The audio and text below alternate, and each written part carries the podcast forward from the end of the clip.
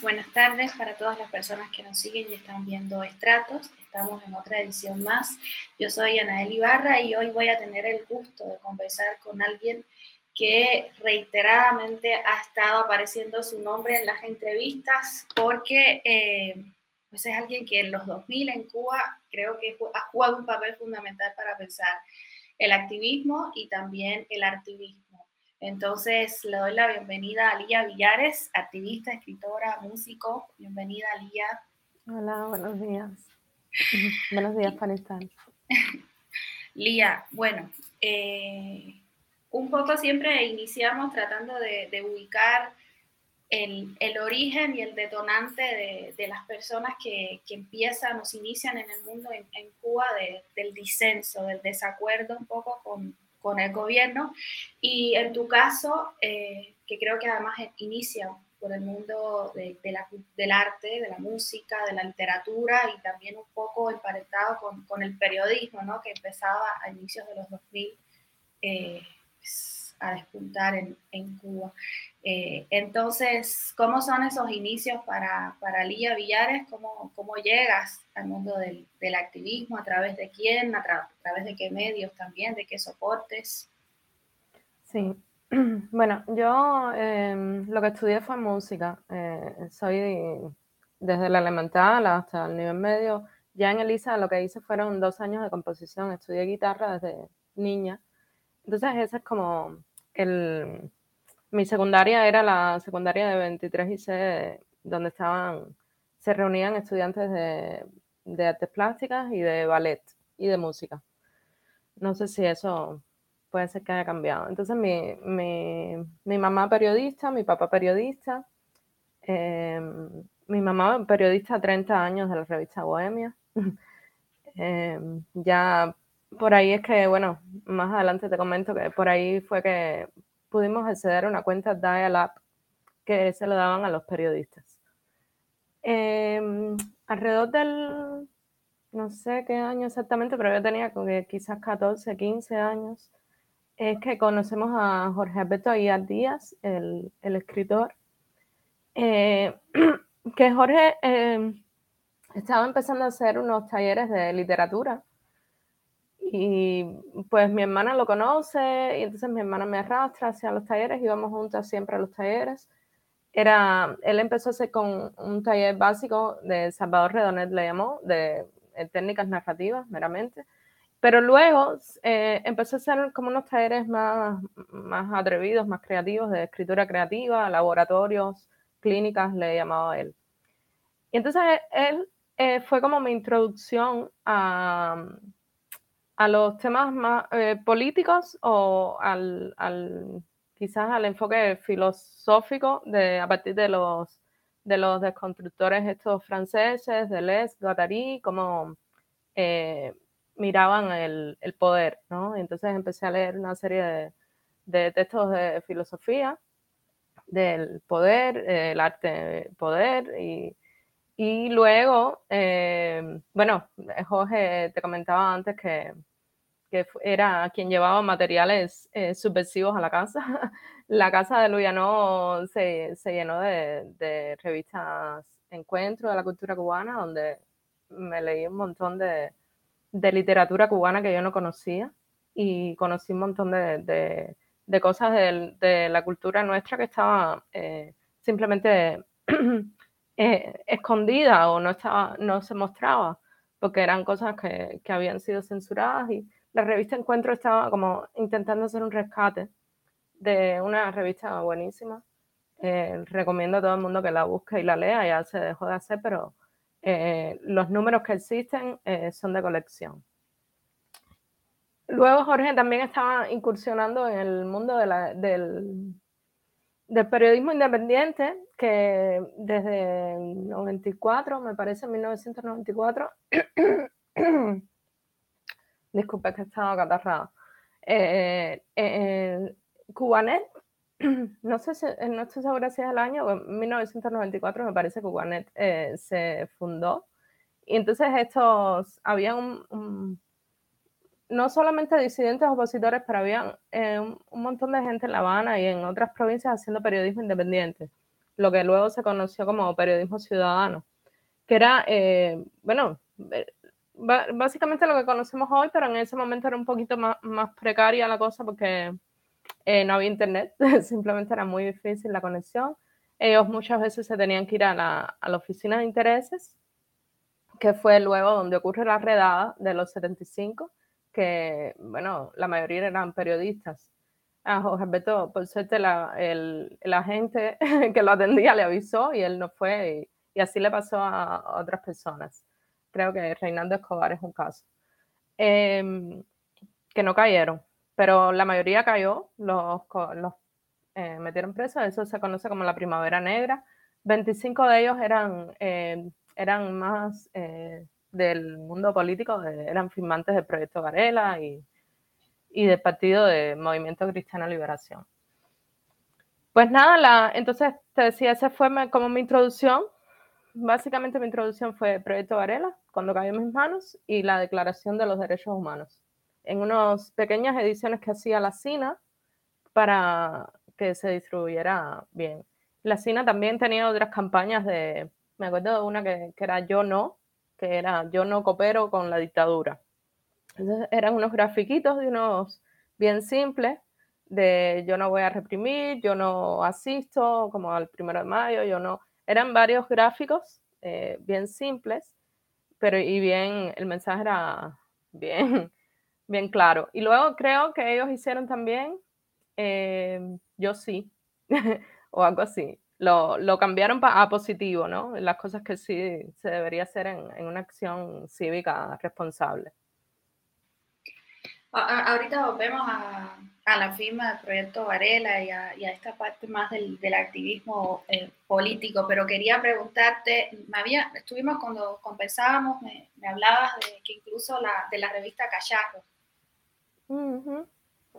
Sí, claro. Eh, claro, mi mundo siempre se movió en, la costa este intelectual de la literatura. Eh, eh Jorge, mi hermana, Elenita, Orlando, bueno, cuando aquello mi hermana se firmaba con un seudónimo, creo que Orlando también. Orlando era mía, mía eh, Pía Macabana y mi hermana era Rebeca algo, no me acuerdo bien, Rebeca Duarte, una cosa así, no sé, eh, no recuerdo bien el seudónimo de mi hermana. Empezaron a hacer la revista Cacharros, que de alguna forma también era un rescate de, de cosas que li, literatura menor, como le llamaba eh, Jorge, era literatura poco conocida, de igual grandes escritores eh, eh, cubanos que apenas se conocían, Carlos Victoria, Guillermo Rosales, Reinaldo Arenas, así, que era igual un rescate de, de literatura prohibida o cosas censuradas, desde eh, lecturas desde la, desde la literatura, o sea, escritores haciendo una revista de literatura. muy, muy como cerrado el circuito, no creo que, que haya sido dirigida a un público más general, ¿no? Quizás la, la revista Encuentro sí estaba como dirigida a grandes eh, públicos. Otro público. ¿Y Cacharros cómo, cómo circulaba en, en, esa época en, Cacharros, en Cuba? Como su nombre lo indica, era una revista bien eh, precaria, hecha en, en, Word, me parece que la, que la hacían bien, de manera bien sencilla, con un diseño, eh, se puede decir que un antidiseño, porque bueno, ninguno era diseñador y además como que no querían tanta seriedad. Yo creo que querían hacer algo más, eh, que se viera la intención, ¿no? De que esto no es, no, no, no, que no sea serio, pero que eh, somos nosotros mismos los que estamos detrás de cada detalle de esta, de esta revista. Sí, creo que eh, se podría consultar algún archivo, sí, yo creo que eso está, que alguien lo debe tener todos los números.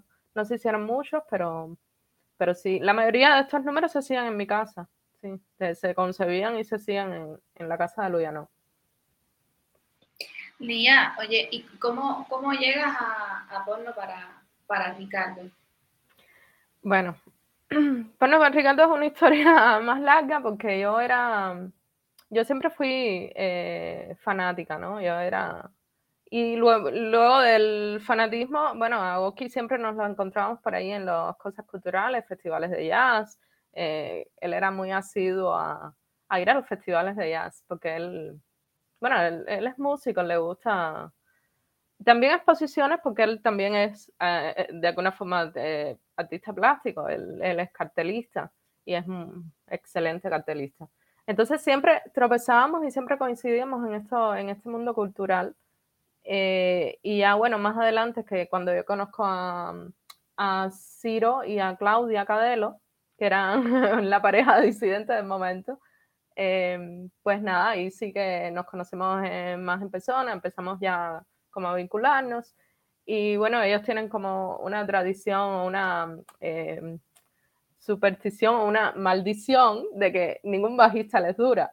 Entonces, tienen un, hace una canción que se llama la de los bajistas, que es eso, que los bajistas entran y se dice, por algún motivo se van, la seguridad del Estado los llama, siempre, el bajista nunca dura. Bueno, en mi caso, en mi caso se cumplió la, maldición igual.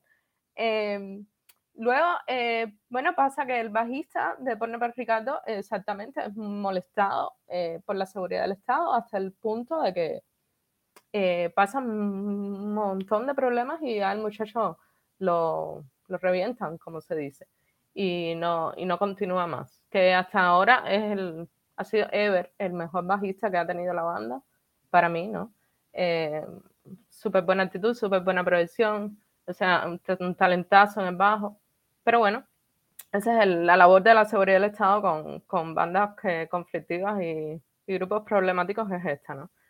Entonces, eh, la idea creo que fue del baterista Renai, que le dice a Gonki, bueno, Lía es músico, vamos, a, vamos a preguntarle si quiere. Y creo que así fue, eh, y Ciro no quería, pues Ciro decía, no, pero Lía es clásica, o qué sé yo, lo que decía Ciro, Ciro nunca quiso. Y Ciro era el que se ponía reacio a la idea. Pero bueno, Ciro ya estaba radicado en México cuando eso. Y, y eh, Pone para Ricardo necesitaba bajista, ¿no? Entonces, básicamente yo lo que hice fue, claro, yo era súper fanática de la banda siempre, pero mi entrada al grupo es más como, como más solidaria, ¿entiendes? Como, bueno, esta gente necesita un bajista y realmente se está perdiendo la oportunidad aquí de, de que toquen, de que se vean más y no sé qué. Y yo, lo, yo mi entrada al grupo fue como más para ayudarlos que, que para mí misma, ¿no? Lía, y eh, me imagino que ya para ese entonces, cuando te empiezas a, relacionar con Porno para Ricardo, que entras como bajista al grupo, pues se empezó también a cambiar la, la, relación, o no a cambiar, sino que se empezó a dar la relación de la seguridad con, contigo, empezaste a ser quizás objeto de atención, o hasta ese momento todavía no, no había, digamos, como este tipo de, de hostigamiento por parte de de la seguridad? No, la seguridad mm, básicamente siempre estuvo arriba de nosotros porque, bueno, ya te, ya te dije, Jorge Alberto Aguiar era, me imagino que tenía un agente como todo el tiempo, ya por escribir en Cubanet y por hacer los talleres, me imagino que eso estuviera súper vigilado siempre. Ya por ahí yo creo que la seguridad nos daba un seguimiento a todos los que íbamos a esos talleres, ¿no? En esos talleres se hablaba de política bastante de, manera abierta y se tocaban temas del, eh, eh, políticos y se hablaba sin tapujos. Eh, se hacía crítica, se hacía crítica fuerte. Yo me imagino que eso estaba monitoreado y con seguimiento desde siempre. Pero fue después con mi vínculo, cuando mucho antes, mucho antes de mi entrada por Nueva Ricardo, eh, es que uh, Gorky cae preso. Se hace una campaña de liberación por Gorky que la lidera Joanny Sánchez y entonces yo empiezo eh, como a conocer a Joanny Sánchez, empieza esto el, el, boom blogger, como se le conoce, que bueno, fue ella la figura principal de boom blogger. Ella empieza a hacer una academia blogger. Entonces es aquí donde la seguridad del Estado ya realmente eh, eh, está como de frente, visible para mí. un día saliendo de casa de Claudia y Ciro por la mañanita, es que yo eh, me cogen por primera vez, eh, porque la suela del zapato, Claudio Fuentes, habíamos estado divirtiéndonos la noche anterior y la suela del zapato decía bajo Fidel, pintado por Claudio, el fotógrafo Claudio Fuentes. Em, pues nada, salí bajando una guagua, viene una segurosa, de ama, y ah, eh, bajándome la guagua, patrulla, zapaticé.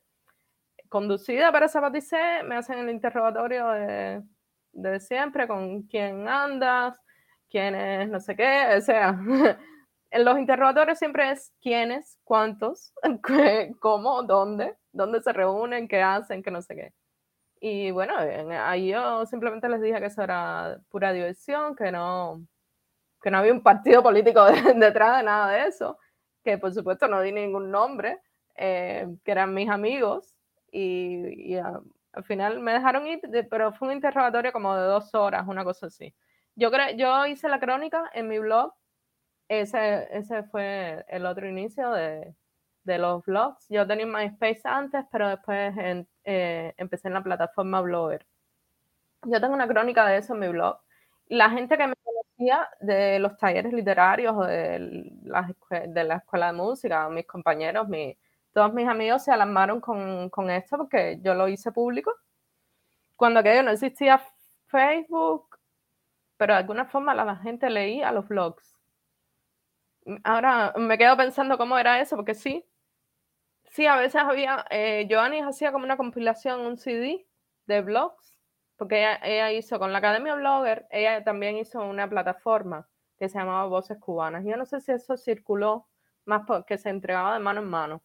Igual yo conocí a Joanny Sánchez entregándome ella su blog de mano en mano, igual que era un mini CD que ella hacía con portada y todo, lo más bonito, y ella lo entregaba de mano en mano. Esos fueron los inicios de... Yo me imagino que circulaba así porque internet casi nadie tenía. Y pues la gente se empezó a solidarizar y dijo que, que tremendo que me habían eh, metido presa por, por, un mensaje en un zapato, qué cosa era eso. En fin, eh, y así. Y así como me, me meto en candela, como se dice. Lía, a ver, voy a, regresarme a, Jorge Alberto y a, los talleres de Jorge Alberto y, y, luego seguimos con Joanny, con eh, quería un poco preguntarte quiénes iban a estos talleres. O sea, tú ahorita comentabas de que sí se hablaba de política, que se tocaban ciertos temas. Quería preguntarte quiénes eran las personas que frecuentaban este, este taller. Eh, de dónde venían también esas personas, qué tipo de ideas se movían en, ese taller. Sí, bueno, tengo que decir también que yo también después, estos eran los talleres no, no oficiales, pero luego yo pasé por el taller oficial de, de Eduardo Eras León, el, ahora mismo, ¿cómo se llama? Onelio Jorge Cardoso, el taller de formación literaria de Cuba, de los donde se forman a los escritores, ¿no? Eh, como la escuela de música, la escuela de música forman a los músicos, la escuela de deporte forman a los deportistas, pues hay una escuela de formación literaria en Cuba que se llama esto, taller Onelio Jorge Cardoso. Por supuesto, yo fui preparada por Jorge y, así fue como la entrada no es tan fácil, eh, hay una convocatoria y te selecciona. Em, no, tengo que agregar esto también, pues no, no dejas de mencionarlo. Que tenga una, formación más, eh, más oficial. Em, donde también estaba, creo que también invitaron, de, o Jorge fue egresado, en fin. El, ¿Quiénes frecuentaban? Bueno, no sé, ahora me viene a la mente Gennady, Gennady frecuentaba esos, esos talleres. Gennady, el, eh, Rodríguez. Em, pues un montón de gente, Amelia Echevarría, eh, bueno, eh, Lisa y Mónica, por supuesto, mi hermana, Elena después, eh, más, más adelante, Elena V. Molina, eh, pues Adriana Zamora, Adriana, Adriana Normán, un montón de gente, Jorge Enrique Laje, Raúl, Raúl Flores, Raúl Aguiar también. Raúl Aguiar, pero más como profesor en calidad de, tallerista. Eh, eh, Ángel Escobar, eh, Ángel Escobar, no, perdón, Ángel Esteban. Ángel Escobar sí, como que lo leíamos mucho, pero bueno, ya, ya se había muerto. Era como un núcleo más, más literario y más de periodismo, ¿no? es completamente de literatura, de lo que se hablaba de, de literatura. Cuando te digo de lo político era porque Jorge se obsesionó con los franceses eh, Gilles, eh, Deleuze y Félix Guattari y se obsesionó con eh, mil mesetas y todo esto y entonces como que no, decidió eh, brindarnos todo este, este conocimiento que él, que él como que se estaba bebiendo. Y, y sí, y esta gente es como una filosofía casi de vida. eh, estaban mis mesetas, el antiedipo, pues, un montón de libros, así que, que te abren otra perspectiva desde, desde cómo dar el poder y cómo el poder eh, interviene en todos los aspectos de tu vida. ¿Y dónde se reunían, Lía? ¿Dónde tomaban estos talleres? Jorge eh, pasó por varios lugares. Eh, casi siempre eran con permiso, era con permiso oficial, pero por eso te digo que la seguridad del Estado debía estar ahí metida hasta la médula. Eh, algunos se dicen en la casa de, de la cultura de Centrabana, que era en Carlos III, ese fue primero, Carlos III, una casa bonita, vieja, era en Carlos III, no recuerdo bien la dirección. Eh, otro se dice en la casa árabe, en Prado, así, eran lugares así, bien, casa de cultura. O sea, que, que, era, entraba de alguna manera en la gestión con la institución todavía en esta época. De alguna forma, no, no grandes instituciones, pero sí pequeños, eh, como era una cosa casi comunitaria, se puede decir. Y en el caso de, de Gorky, ¿quién, ¿quién, es, cómo era la, la, recepción en esa época de, de Gorky en, en La Habana, ¿no? Es fundamentalmente ya Goki había pasado la prisión por, porque lo habían, eh, lo habían sancionado por, por tenencia de dos pastillas en, ese, en el paquete. Bueno, le tiraron una, una, cama, como se dice, una muchacha vino, le pidió pastillas de, ahora mismo el nombre, me parece que era parkinsonil, pero sí, puede ser parkinsonil que era, bueno, para el tratamiento de mal de Parkinson, pero algunos jóvenes no se medicaban, pero tomaban esto como para, para estar high y lo mezclaban con alcohol, bueno, en fin. Y a Goki simplemente le tienden una cama, le, una muchacha va, no sé qué, bueno, este día de hoy Goki está traumatizado con eso. Y porque le fue una condena de cinco años, que fue una, una redada de, contra las drogas, una campaña grande nacional contra las drogas que no sé si tú fuiste a algún policlínico, pero había unos cartelones que decían no a las drogas y así que eh, gente por tener un cigarro de marihuana 20 años, una cosa así. Eh, y entonces Goki no cayó por temas políticos, eh, Goki cayó por esa campaña de ese, contra las drogas en ese momento, que me parece que era 98, podemos estar hablando de esa, de esa época. Entonces Gorky salió de, en la cárcel, Gorky conoció a José Daniel Ferrer, que había caído. Eh, coincidentemente, la campaña contra las drogas coincidió con la, con la Primavera Negra. Gorky coincide en la cárcel con José Daniel Ferrer y ahí em, eh, José Daniel Ferrer, bueno, lo, lo, lo encilindra y Gorky sale eh, político, ya salió, el artista entró a la cárcel y salió un, un artista político, ya eh, completamente eh, radicalizado, Contra, contra el sistema. Y con, y con la mente bien centrada en que esto es contra esto, porque esta gente me. Si quieren destruirme, pues yo, lo, yo los voy a destruir a ellos. ¿Y qué tipo de, de público accedía o consumía en esa época porno? Ya te digo, porno eh, para Ricardo estaba, por supuesto. En la campaña contra las drogas también, eh, ¿por qué a Goki, no? ¿Por qué le caen arriba a Goki? Claro, porque Goki tiene una banda que se llama Por Nueva Ricardo, que de, entre el chistecito y la cosa están haciendo canciones un poco salidas del plato, como se le dice en Cuba, atrevidas y contestatarias. Y entonces eh, los chistecitos, eh, no. Entonces, eso, por supuesto, fue un, no, y es la misma estrategia de, criminalización, pero aquí ahora por el tema de. Claro, entonces cogen al, cogen al, disidente, cogen al opositor, le hacen un delito común, eh, que eso fue exactamente lo que pasó en el caso de Bosque, pero bueno, lo podían haber. Eh, le podían haber hecho una causa diferente, como la causa que le intentaron hacer después, que era.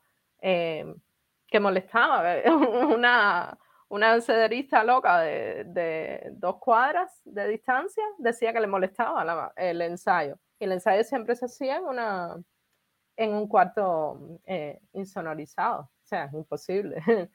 y así era por, escándalo y por, qué sé, por peligrosidad predelictiva, porque no hacía nada, porque ya lo habían votado del, taller de serigrafía donde Oki trabajaba. Igual lo votaron también por problemas ideológicos. Pero los, o sea, la, la, pregunta sobre el público iba un poco para Sí, claro. Para saber si, si había jóvenes, o sea, qué tipo de jóvenes eran los que realmente podían acceder como a este tipo de... Ya Gorky era, ya Gorky en ese momento era una especie de leyenda urbana. Bueno, para Ricardo era parte de esa leyenda urbana, eran eh, como el grupo más contestatario, porque ni siquiera los aldeanos, los aldeanos cuando hacen, cuando Gorky lo, cuando ya se hacen más famosos y Gorky los llama para hacer el featuring de A mí no me gusta la política, eh, los aldeanos pensaban que, que estaba loco, que, estaba, que por no Ricardo estaban locos, que eran demasiado frontales y demasiado radicales. O sea, los aldeanos que luego se, bueno, se súper radicalizaron, pensaban eso de porno para Ricardo. Entonces me imagino que en, eh, en el, eh, así, para lo externo, porno para Ricardo, uno, estaban locos, dos, eran casi los únicos que habían grupos de, punk, estaba Escoria, estaban otros grupos en Santa Clara. De hecho, Ciro me parece que tiene eh, en proyecto, no sé si eso está listo, una compilación de, de, punk cubano, que es muy interesante ese disco. No sé si lo, lo, pudo terminar, no sé si está listo, pero es muy interesante. Habían otros grupos que también hacían punk, pero no eran tan contestatarios como Porno Ricardo. Porno Ricardo estaba completamente censurado en la escena cultural habían hecho algún que otro concierto. Yo fui a un concierto en el Teatro América. Habían salido en, algún que otro programa de la televisión, en Cuenta Viva. Em, eh, me, acuerdo que fue el hijo de Susana Pérez que le hizo la entrevista en Cuenta Viva, que era el, en aquel tiempo el locutor del programa. Y, pero ya, después de, por no Ricardo, después de las canciones más políticas, pues, pum, desapareció, se fue censurado completamente, bueno, hasta el punto de que ni siquiera en el balcón, literalmente, ni siquiera en el balcón de la casa, ellos podían tocar. O sea, lo intentaron hacer y la seguridad del Estado les quitó la corriente. Imagino que también quienes llegaban allí eran, pues, la, la escena más underground cubana que, era quien también podía un poco rebasar el, miedo de lo que implicaba el relacionarte con este tipo de, de grupos. Claro, Gorky, cuando, cuando ve que él no va a poder eh, hacer más ningún concierto, lo que, lo que empieza a hacer es un, estudio de grabación que le llama La Paja Record. Entonces él coge su estudio para hacer un estudio de grabación donde el que quiera grabar gratis, eh, esa es la, convocatoria, ¿no? Ven y graba tu, disco gratis. Esto después lo hizo David de Omni en su casa en Guanabacoa. Eh, y así es como eh, la compilación del disco punk fue aquí, era en, este estudio que lo hicieron ellos a mano, ellos solos. O sea, lo hicieron ellos, Ciro y los que están ahí, bueno, estaba eh, se pasó un buen tiempo en México, pero eso lo levantaron ellos con sus manos. Ciro, Ever, eh, Ciro y Ever, básicamente. Y entonces esa fue la forma. Entonces no puedo tocar, pero voy a, voy a hacer música. Te voy a joder de todas formas porque voy a, voy a invitar a, los que tampoco pueden tocar, los voy a invitar para que graben aquí.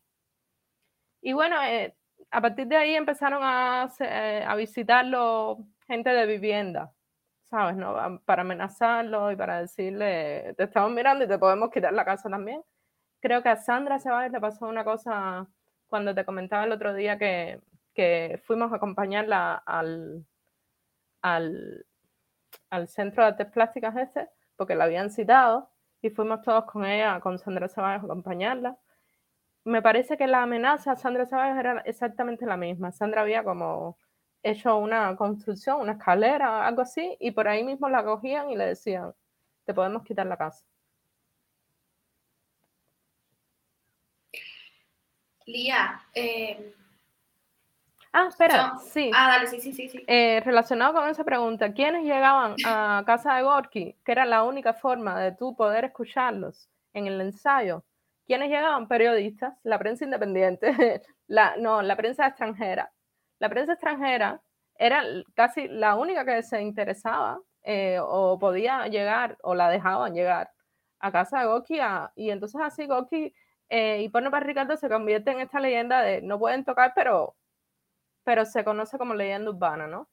Eh, son unos tipos contestatarios que están haciendo música que no los dejan tocar, pero a Goki lo dejan salir de vez en cuando, a Gorky solo, no lo dejan salir con la banda nunca, eh, eh, a partir del 2013, que fue cuando... Pero no, Gorky había salido antes, Gorky había sido invitado a Dinamarca en los 2000, a principios de los 2000. Y entonces Gorky es simplemente eso, la leyenda que no se puede escuchar. La única forma de escucharlo es yendo a su casa, al estudio y viendo un ensayo y hablando con él. O sea, los que van son eh, interesados, gente muy jovencita, músicos, eh, igual del underground, y periodistas. Oye, aquí te iba a hacer dos preguntas un poco para conectar los talleres de Jorge Alberto y, la pregunta que, se conecta era, en el caso de, los talleres, eh, ¿cuál crees que haya sido o sea, la, la, qué posibilitaron estos talleres respecto a no solo la escena política, sino también de movilización, de organización, de, conciencia, por llamarle casi que en términos más marxistas, eh, de la juventud cubana. Eh, estos talleres, pensando un poco en lo que decías, ¿no? de que había justamente traído toda esta literatura, pues de la tradición francesa, que está justo pensando todo el tema del, poder, del poder en contextos específicos, que además están introduciendo autores prohibidos en Cuba, eh, textos prohibidos en Cuba, que pues eran muy difíciles de, acceder a, ellos. Entonces, un poco, ¿qué, ¿qué, hacen realmente estos talleres en ese contexto en, en particular? Que, que, bueno, además sabemos que, que había sido hasta ese momento en los 80 también una estrategia, ¿no? De, sobre todo desde grupos que se gestaban del arte, de la literatura, de la música, de empezar a crear espacios casi que de, contrabando, ¿no? Donde podía entrar y salir lo que de alguna manera el Estado había eh, prohibido. Entonces, ¿cuál es en este caso la, particularidad de, los talleres de Jorge Alberto que posibilitan en, ese momento? Y un poco la, pregunta con el caso de, de Gorky también tiene que ver con si posibilita acceder no solo a, pues, a un tipo de música contestataria, confrontativa con, con, el poder y con el gobierno, sino si abre también un poco a, la escena latinoamericana donde el, el pop, o sea, estoy pensando en Argentina, o sea, no sé, o sea, que, en Cuba había muy poco acceso, digamos, a, estos músicos, a este tipo, a este género en, particular, sí un poco porque posibilitó también acceder a, esa escena contestataria, digamos, de, la música en el caso de, América Latina. Sí, eh, bueno, la, la, pregunta tiene dos, dos partes, está muy interesante. El, de alguna forma eso, lo principal en los talleres literarios de Jorge fue, la, una, la circulación de los libros. O sea, el libro Reinaldo Arenas, casi todos los libros de Reinaldo Arenas circulaban de mano en mano. El Vigilio, Piñera se, empezó a publicar luego, pero mm, así, los libros que, de los cuales no estaban en ninguna librería, Jorge también eh, se dedicaba a la compra y venta de libros, tenía una, una librería en La Habana, en La Habana Vieja, en en San, en San Rafael. Ahora estoy confundida si era obispo o San Rafael, creo que era obispo, o tuvo dos, uno en San Rafael y otro en obispo. Entonces le llevaban, le llegaban mucha literatura, eh, casi que él podía, eh, con los contactos y la red de contactos que había hecho, él podía pedir un título y el título eventualmente iba a llegar. Y así, eh, igual con amigos extranjeros, por supuesto, amigos extranjeros uno le pedía, ¿qué le pedía uno? A un amigo extranjero un libro o té. Ya, yo no se me ocurre que otra cosa se le iba a pedir en ese momento a un amigo que tuvieras, eh, que iba, que sabías que iba a visitar Cuba, tú le pedías o libros o té. Ya, eso era, eso era todo. A quien le, le pedía aceite de oliva también. Em, la, el, como, dijiste, como bien dijiste, la, el, la red o las relaciones que se crean en un grupo así, eh, que tú ves periódicamente, sistemáticamente te reúnes para hablar, para formar parte de algo, ¿no? Que es a lo que tanto miedo le tiene eh, la seguridad del Estado en Cuba, que es a, crear, a, la creación de redes, a la creación de grupos, que es lo que todo el tiempo están eh, dinamitando y, y tratando de que por todos los medios que eso no pase, que eso simplemente no pase. Pues eso, era, eso fue lo más importante que, que creó Jorge Alberto Aguiar ahí, eh, exactamente eso, la, la, creación de un grupo donde se discutían, eh, se discutía no solo de literatura, sino se discutía de política, porque es que está súper relacionado lo uno. Una, la política entra en, todos los campos, no puedes, eh, no puedes decir que algo no, no, esté tocado por la política, porque la política ocupa casi todos los, todos los aspectos de, tu vida, todo. Y la literatura está súper eh, eh, condición, no sé, que, que, que se puede, no sé si existe un libro que no sea político, porque de alguna forma toda obra de arte y todo libro y todo, toda obra es política, ¿no? Entonces la otra pregunta, que era la de eh, Gorky, sí, pues por supuesto, la música contestataria, eh, después vino el rap, pero la música contestataria empezó a, meterse en esa escena, como dices, latinoamericana, y los aldeanos es el ejemplo mm, mm, mejor de eso, porque eh, no sé cuántas, pero son millones de personas que siguen los aldeanos y los conciertos de, de, de Bian o de Aldo en Colombia o en, esas escenas se, se repletan. Han hecho, han hecho conciertos en estadios, han hecho conciertos multitudinarios donde esa gente eh, pasa un poco lo que pasó antes con, con la nueva trova y la canción protesta, que no sé por qué se la llamó protesta, porque nunca no, no, había nada por lo que protestar en ese momento, ¿no? Eh, pues pasó eso, que en, Latinoamérica, como eh, se apropiaron de, de Silvio y de Pablo, pues ahora se, en la escena latinoamericana se, se, está apropiando de estos de estos actores eh, contestatarios cubanos, ¿sí? Y muchas veces se...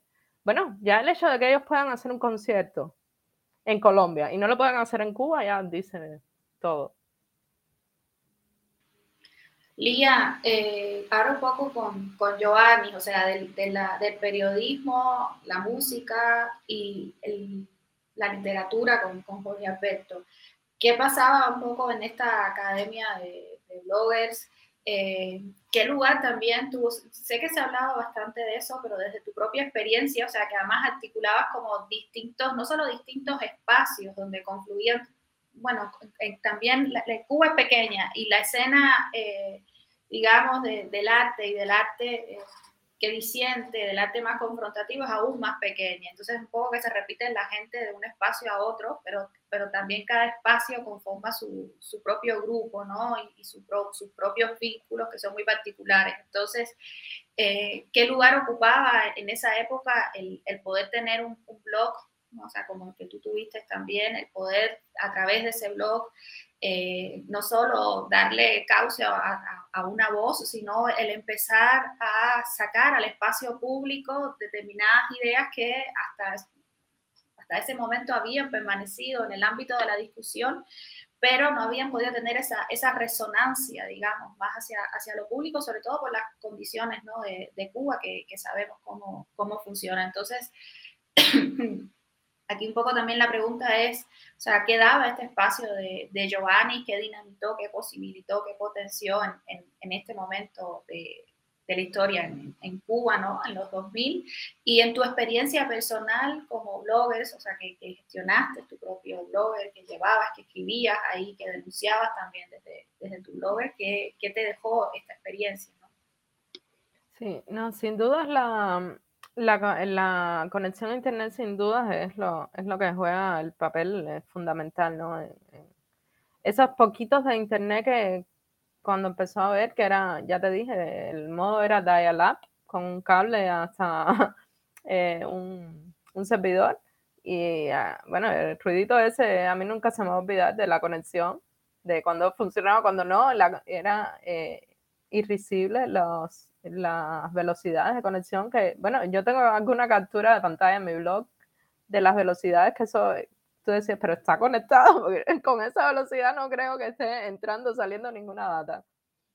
Y con, y con las precariedades también que, que uno eh, pudo acceder a todo esto, porque la verdad es que no había ningún tipo de condición. Mi, mi laptop era una, una Toshiba que estaba, se funcionaba puro milagro, que me la había regalado Jorge Carpio, me acuerdo eh, Jorge Capio le habían regalado otra, y entonces así era como uno iba proveyéndose. Luego, después de la Academia Blogger, eh, me regalaron una, una Toshiba nueva de paquete y fue alguien, eh, creo que fue un amigo canadiense, un amigo de Giovanni Sánchez, que me la entregó en la mano.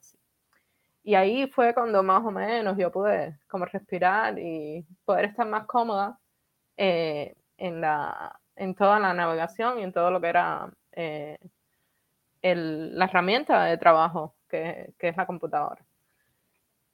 La, nos conectábamos con unas tarjetas que que quedaban en los hoteles, me, me, parece. Recordar que en algunos hoteles, no en todos, era donde uno podía irse a conectar. Así, como para tener una, una, conexión mucho más rápida. Este no te permitía a veces eh, abrir una, una, sola pestaña. No, ni pienses en tener tres pestañas abiertas al mismo tiempo. Así. Y bueno, Blogger, que era una plataforma que impulsó Google, era como más rápida que, que eh, WordPress, que era la otra plataforma donde, donde Giovanni estaba creando.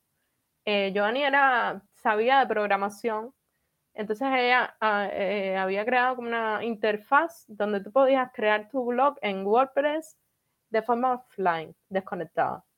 Y eso, mantenerlo y después conectarte, actualizarlo y mantenerlo y trabajarlo offline. Y, ella tiene, creo que un manual hizo un manual o dos eh, sobre esto.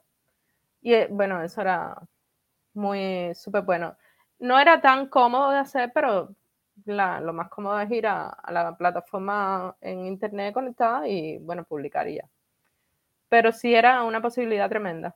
Que así fue como ella hizo la, también la plataforma de voces cubanas, que se hizo así, recogiendo la información y poniéndola en, esta interfaz, eh, no sé bien cómo era, y eso eh, lo quemábamos un CD y bueno, lo empezaba a repartir. No sé cuántos blogs, pero eran unos cuantos. Y eso lo sacó después Razones de Cuba.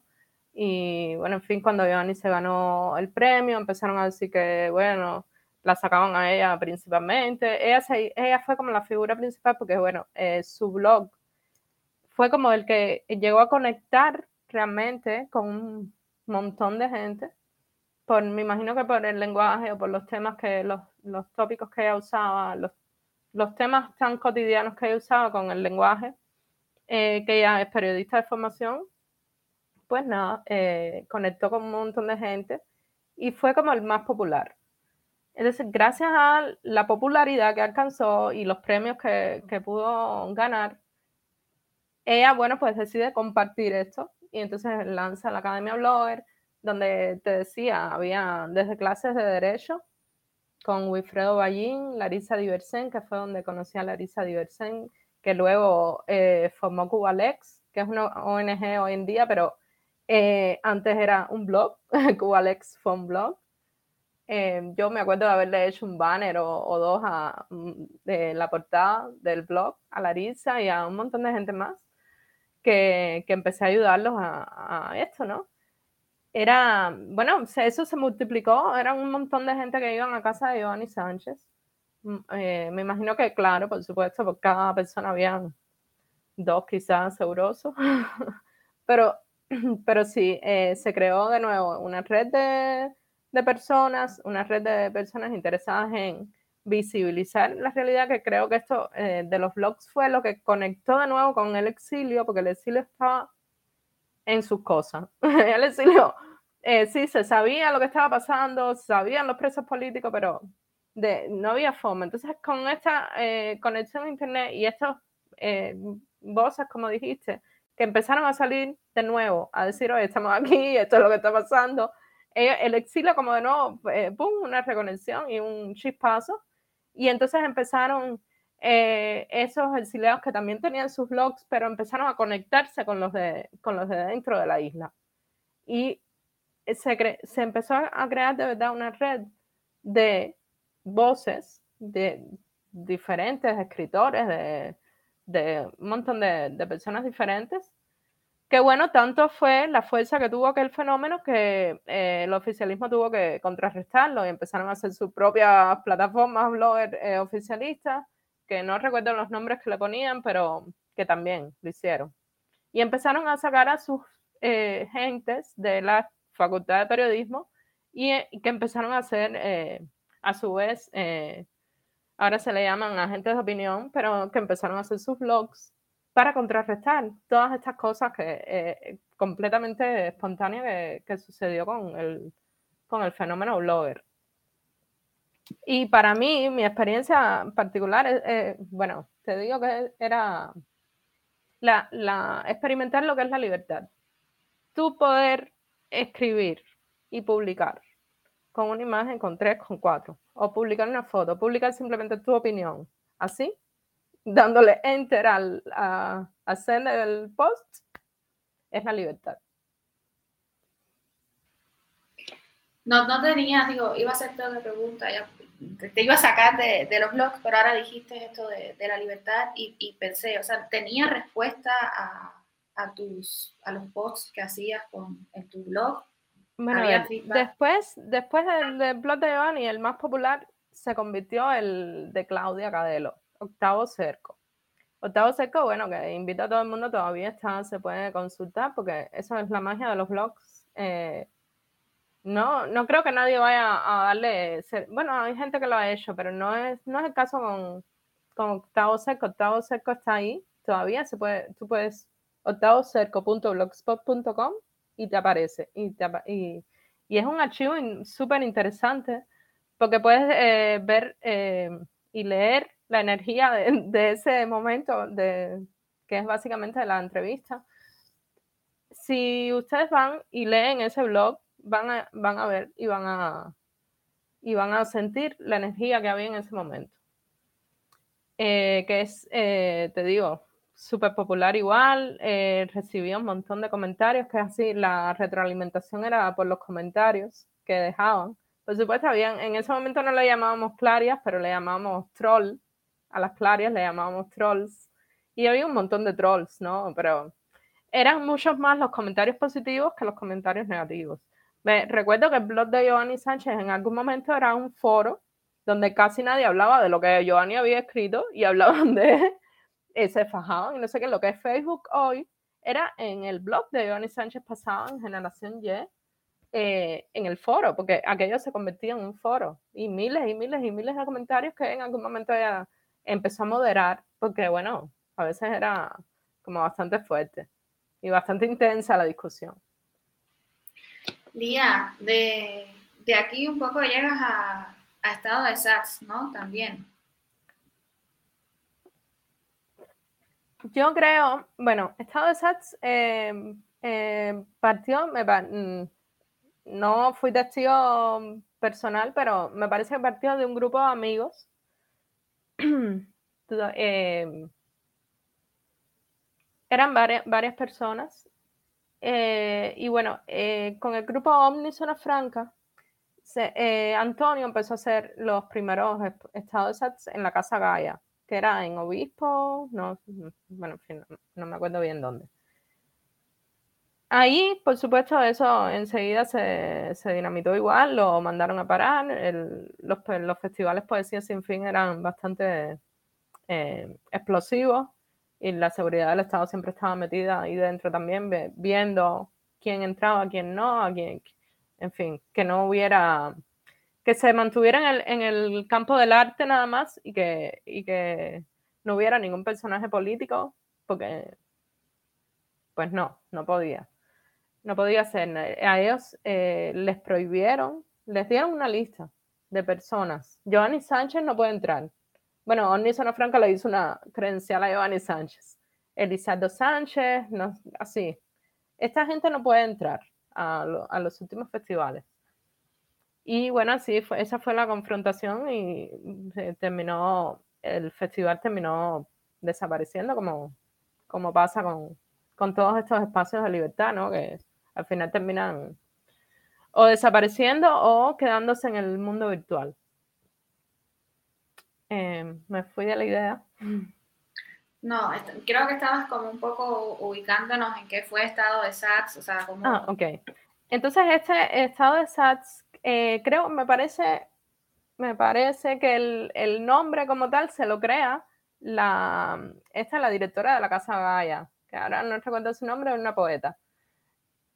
Y ella, bueno, es un término que viene del teatro, que es el momento donde estás detrás del escenario y vas a, como a romper en la escena. Ese momento, cuando estás todavía detrás del escenario, le llaman estado de sets. Ah, cuando sales, eh, y entonces como que es como el, estado de, eh, de tensión o algo así, que estás antes de romper en la escena. Eh, se creó como un espacio de debate, de, el eslogan era arte y pensamiento. Eso fue en los, en los orígenes, en los principios. Eh, cuando le quitaron el espacio oficial, bueno, Antonio decidió hacerlo en su casa. Y él empezó a hacer una serie de entrevistas a eh, personas, a personalidades del mundo político, disidente, opositores y artistas periodistas y artistas. Y él empezó a hacer, eh, eh, aparte de las entrevistas que se grababan y empezó un canal de YouTube, empezó a hacer una serie de conversatorios con público, que era eh, a modo de, bueno, los programas de televisión estos que tenían público y después se grababan. Entonces eso también salía, salía la entrevista, pero además salía un programa que era un conversatorio con el público donde se hacía, donde al final de la, del, coloquio eh, el público intervenía. El público intervenía y, el, y las opiniones del público también se recogían y se firmaban y se colocaban en, en este video final. Y yo me imagino que sí era una... Bueno, de alguna forma todo esto había pasado antes en casa de Giovanni, pero sin el concepto de programa de televisión. En algún punto, Giovanni también hizo su propio programa que era Razones Ciudadanas, ese era el nombre. El editor era Claudio Fuentes. Luego el editor de Estado de Sets fue Claudio Fuentes también. Y bueno, sí, prácticamente el público, que Giovanni Sánchez, por supuesto, saturada y eh, agotada, decidió cerrar su espacio. En algún punto decidió cerrar su espacio y concentrarse en el periódico. En lo, después fundó 14 y medio Después ganó el Príncipe Klaus y dijo que su sueño era crear, un periódico, eh, eh, crear el periódico 14 y medio y que ella iba a estar enfocada en esto. Y como que se retira de la escena pública y, empieza la editorial. Entonces toda la gente, los habituales, que iban al espacio de Giovanni Sánchez, pues se mudaron para el espacio de, de Rodiles. ¿Y cómo, cómo llegas tú a, al espacio estado de SATS, ¿qué haces mientras estás en Yo estado de SATS, no, lo, no lo conocía, no lo seguía tampoco mucho porque como me parecía demasiado denso, eh, pero bueno, mirándolo ahora sí son bien interesantes todas estas entrevistas que hizo Antonio. Pero en ese momento yo estaba como estudiando composición, estaba también centrada en otras cosas eh, y estaba como en la parte más de diversión con porno barrigado. Y me parecía un poco denso como el, el, el, estilo, el estilo de Antonio me parecía muy denso. Y yo realmente no iba porque, por eso, porque me, como me aburría, a veces ponía los, todo, ya te digo, en ese momento no había ni soñar con internet, todas estas cosas circulaban en eh, DVDs y en CDs, en DVDs ese programa de Antonio se empezó a quemar en DVD y así circulaba. Y entonces a veces yo veía, bueno, el eh, programa de Raudiel, el Escuadrón Patriota, el programa con Rotilla, con Michelle Matos y con Adrián Monzón. Y yo decía, coño, sí, está interesante. Pero mi hermana y Elenita V. Molina eran quienes, Elena hacía cámara y mi hermana a veces moderaba. le decían, ahora vamos a hacer un panel de literatura, Lizzy, por favor, ven y y modera, por favor. Y entonces así, Lizzie moderó algún que otro programa. Luego, mi hermana eh, gana una beca en Princeton. Eh, ya, tiene que abandonar el proyecto. Y Elena V. Molina tiene que ir a España también por, por, por algo, eh, no sé qué, bueno, se está haciendo la ciudadanía, en fin. Y también empieza a trabajar fuera. Y, y ellos como que se quedan sin nadie está la gente de Omni que siempre apoyó con las cámaras y, con la cosa operacional de, de filmar. Eh, pero ellos como que se quedan sin nadie y mi hermana o Elena o las dos les dicen, bueno, Lía, ahí está Lía. Y bueno, exactamente lo mismo que compone para Ricardo, pero mucho antes. Lía entra como a, ayudar en, completamente de manera solidaria en lo que haga falta. Así entro yo a estado de SATS. ¿Y cómo te sales de, estado de SATS? Digo, bueno, hay un gran espacio entre que entras y, te sales de, estado de SATS y, mucho trabajo también, me imagino. pasan años, sí, pasan, pasan años porque esto estamos hablando de quizás 2014 eh, hasta el 2000, no, 2000, no, mucho antes, 2012, quizás estamos hablando de 2012 al, al 2015, más o menos es por ahí que me salgo que me, me, salgo, entre comillas, porque realmente lo, eh, bueno, en fin, eh, el cuento sería muy largo, pero eh, sí, claro, yo tomo distancia, pero, eh, pero por la situación se pone densa. Eh, yo estuve mucho tiempo ahí. El 2013 empieza, ya levantan el permiso de salida, empiezan a los disidentes poder entrar y salir, algunos. En ese momento, no sé, lo hicieron como para engañarnos a todos que entrabas y salías. Después eh, dijeron que no, que no, la cosa no era así, que el permiso o la carta blanca esa todavía estaba, porque tú entrabas y salías eh, si ellos te dejaban, solamente si ellos te dejaban. Y solamente cuando ellos eh, entendieran que tú entraba, podías entrar y podías salir. Nunca, yo creo que nunca hemos tenido esa libertad de movimiento. Siempre ha sido a nivel discrecional de los altos mandos quien decide quién entra y quién sale de ese país. Ese país es, es, eh, es literalmente una cárcel. El cerrojo lo abre el, bueno, pues el, el dueño de los llavines. Em, entonces en ese momento empiezo a salir en representación de estado de SATS. Empiezo a involucrarme en, en, talleres y en, eh, en eventos de formación de capacitación, talleres de cómo filmar un video, talleres de periodismo, talleres de un montón de cosas. Y talleres de, de, también de lucha no violenta, por supuesto. Cosas así, talleres de, de formación cívica y, y de formación eh, periodística, básicamente. Bueno, luego eh, pasa todo esto, luego, eh, meten preso a Danilo Maldonado el sexto. Entonces, cuando meten preso a Danilo Maldonado, eh, ya Rosa María para estaba como encaminando el proyecto Cuba Decide. Eh, Rosa María entra, la dejan entrar, la dejan salir. Y así, entonces yo conozco a Rosa María y bueno, ella como me habla también para, a través de Tania Bruguera, que también estaba empezando a instar en ese momento, como era bien, casi todo eso se creó al mismo tiempo, instar, Cuba decide, coincidieron. Y bueno, hay como una especie de colaboración donde, donde todo el mundo está aportando su, sus ideas y, su, y sus cosas en, en, una cosa que puede ser eh, más rica si hay colaboración. Pero estado de SATS eh, se empieza como a hacer más cerrado y no quiere.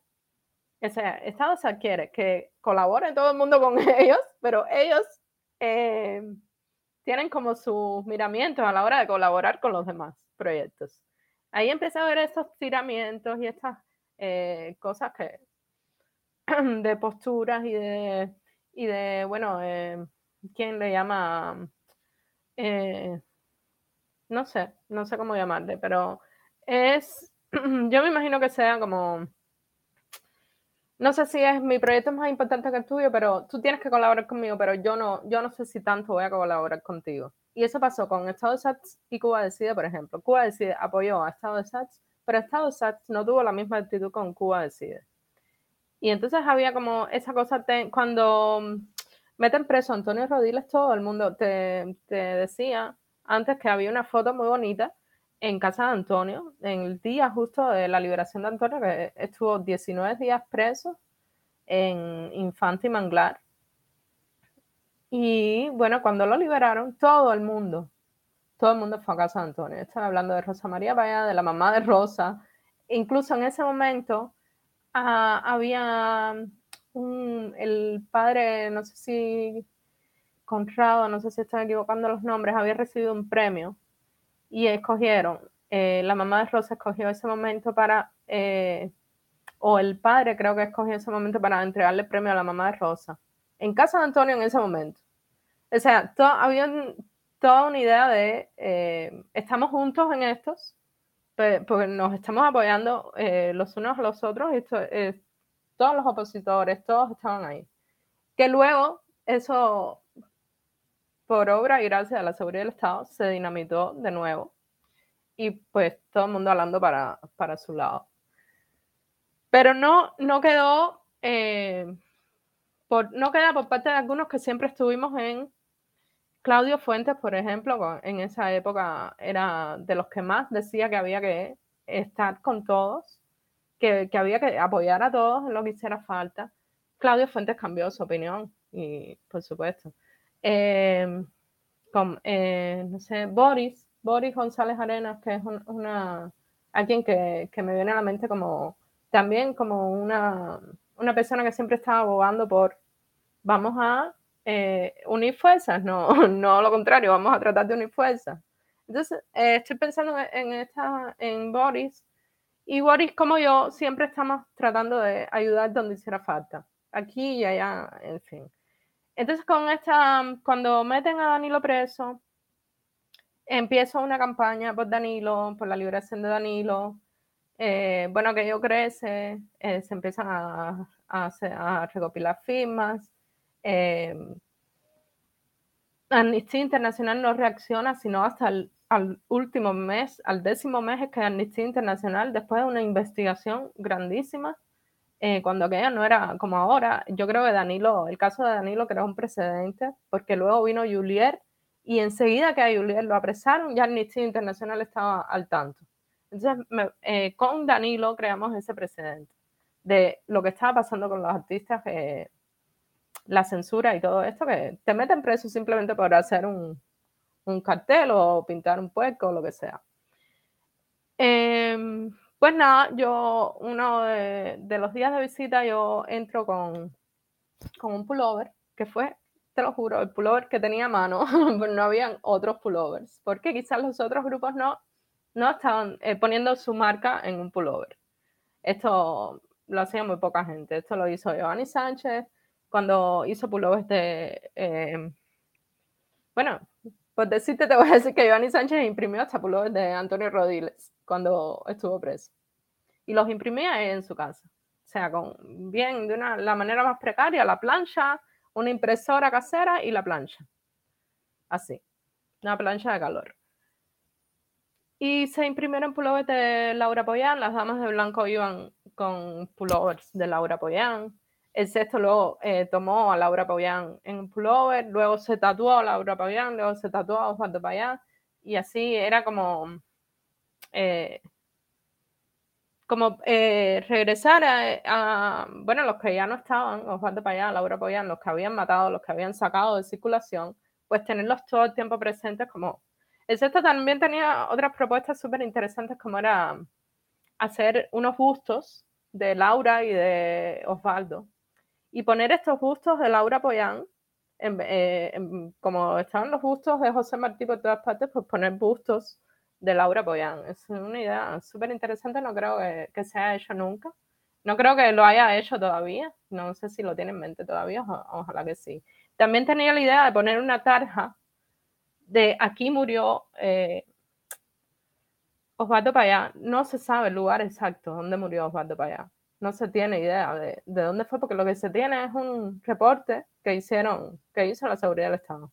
Entonces, no se sabe en un lugar, pero en un lugar de la carretera o en varios lugares de esa carretera poner tarjas eh, como recordando la muerte de Osvaldo Payá.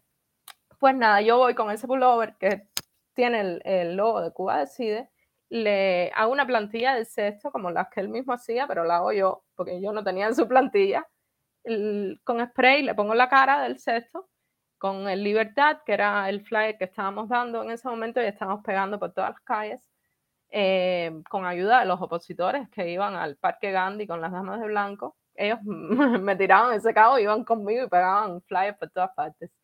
Pues nada, fuimos a Valle Grande, eh, logramos que el pullover, eh, el hermano, el hermanito del sexto pasó con el pullover y logramos que pullover saliera, pero que no solo eso, que el sexto se, se hiciera un selfie con el pullover. Y por supuesto el selfie es desde abajo para que no se vea la cámara. Y lo, lo primero que sale pues es el corazón de Cuba decide. Y entonces aquel suceso eh, hizo eh, que detonara como un ataque de, no sé, de, de, frenético, un ataque frenético de Antonio diciendo que Cuba Decide estaba robando la campaña, palabras textuales de Antonio, que estaba como tomándose el crédito de la campaña de la liberación del sexto, que era de ellos. Y bueno, no, el crédito era mío, pues si vamos a estar claros, el crédito de la campaña es mío, no es de ningún grupo los grupos apoyaron y, los, y por supuesto hay que eh, agradecer a todo el mundo, pero la campaña la hice yo. Y todo el mundo me apoyó en esa campaña. Y así se, eh, eh, ya te digo que fue como un ataque frenético, es la mejor descripción que encuentro para llamarlo. Y así fue mi salida de estado de SATS, como más bien, no sé cómo quedó, si, si Antonio como que cortó completo conmigo porque yo estaba dándole el crédito de la campaña Cuba Decide, así fue. Después de esto, ¿es que creas el, crean este espacio del, del círculo o, fue eh, antes de la salida? Mm. ¿Coincidió? Pues el círculo, es 2013 el círculo. El círculo, eh, hay un montón de, hay, bueno, se crean, empiezan a salir espacios de estudios independientes donde los artistas empiezan a hacer exposiciones. Em, durante las bienales de La Habana ah, se crean una, eh, una, como una red de espacios alternativos. Había muchos en el Vedado, después, eh, eso, después hubo muchos en La Habana Vieja. Ahora me parece que hay más en La Habana Vieja que en el Vedado, pero en algún momento el centro fue Vedado. Y bueno, la casa de Luis Trapá estaba como en el centro. Estaba eh, Sandra Ceballos, que había mantenido su espacio independiente durante mucho, mucho tiempo, pero ya te dije, a base de amenazas y, y quién puede y quién no puede exponer y así, todo el tiempo con la presión de la seguridad del Estado arriba de los espacios independientes que, que dura, eh, que, que, pueden eh, durar tanto tiempo es a base de muchísima presión y es un mérito tremendo, estoy pensando en el siervo encantado ahora mismo, que es un mérito tremendo que se mantengan haciendo, eh, eh, haciendo obras y, o sea, todo el tiempo bajo la presión de la, del aparato eh, contra ellos y ellos se mantienen todo el tiempo creando dentro de la cárcel que es aquello. Entonces el círculo empieza en 2013. Ya eso era, había sido una idea antigua de Luis, porque Luis era amigo de Sandra. Se habían hecho alguna que otra exposición en casa de Luis Trapa, eh, como aglutinador, como espacio aglutinador, pero en el espacio de Luis. Y el espacio no tenía como una identidad. Entonces yo como ayudo un poco a, darle forma a la, identidad de la galería. Creamos un logo, creamos el, Y aprovechamos la bienal de ese momento, no me acuerdo cuál era. Y por supuesto, la exposición fue censurada. Por, bueno, por nuestro vínculo con Estado de SAC, por nuestro vínculo con opositores, así. Eh, me acuerdo que los invitados eran eh, ah, uno de apellido Arenas, eh, familiar de Reinaldo Arenas, muy, muy, nombre, bueno, muy, muy, muy bueno, buenísimo, las obras eran increíbles, pero no necesariamente eran tan políticas. No estaba como muy relacionado el, el contenido, el contenido de, la, de lo que se mostraba, sino por ser tú y, y por qué no. A él le retuvieron las obras en el aeropuerto, ni siquiera se las dejaron eh, entrar al país. A este muchacho, que este muchacho era residente eh, norteamericano. Y hubo otro invitado también que la seguridad lo cogió, lo interrogó, a los dos los interrogaron. Y bueno, no se pudo hacer la exposición. Y, y, empezó como eso a ser la, la, norma. Casi nunca podíamos hacer nada. No nos dejaban, no dejaban llegar a la gente al espacio o pasaba algo. Dejar, alguna que otra vez dejaron hacer una exposición, me parece que era la de los concursos de fotografía que hacía la agencia Cuba Rock, que era una agencia que crearon Claudio Fuentes y Orlando Luis Pardo Lazo, crearon esta agencia con Silvia, Silvia Corbeye, otra fotógrafa muy buena, y crearon una agencia cubana independiente. Pero eso fue durante casi eh, en casa de Giovanni Sánchez, me parece. Durante la época de Giovanni Sánchez se creó la agencia Cuba Road, después ellos cada uno tomó por su camino y de nuevo me llamaron a mí, ¿te puedes hacer cargo de la agencia? Y yo sí, claro. Hicimos una exposición, hicimos una, un concurso, País de Píxeles se llamó, que tuvo muy, muy buena convocatoria, la gente participó. Esa exposición sí la dejaron hacer. Y alguna que otra también la dejaron hacer. Pero luego, como que no, en este espacio no se va a hacer más nada. Y así fue con Casa Galería del Círculo. Durante la 00 Bienal, después, mucho más adelante, eh, fue, te digo, la única exposición que no se hizo que no dejaron hacer. Que el grupo pasó por enfrente de la calle y no los dejaron entrar. Y bueno, ese día más, más tarde, no, ese día, no, estoy confundiendo los eventos con las obras de teatro.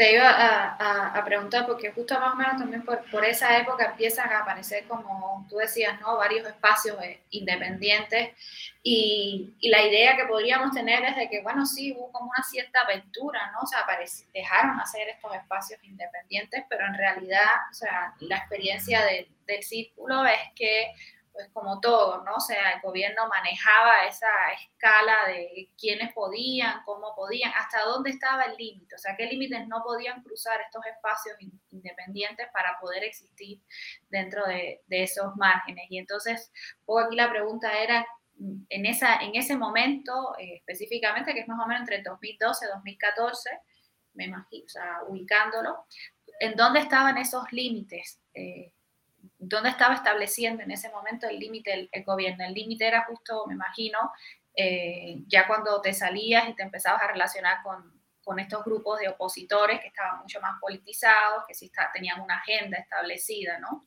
Pero bueno, ahí les... Sí, ya te digo, a veces eh, la censura a veces eh, se mete con la obra, pero a veces no se mete tanto con, con la obra como el autor de la obra. Entonces, a veces el contenido no es tanto, no es, no es lo que importa tanto. A veces a ellos les importa más quién está detrás de ese contenido. Y a veces el contenido ni siquiera es revisado. A veces. A veces sí, a veces el contenido, sí, sobre todo si es anónimo, el contenido sí puede ser lo, más explosivo.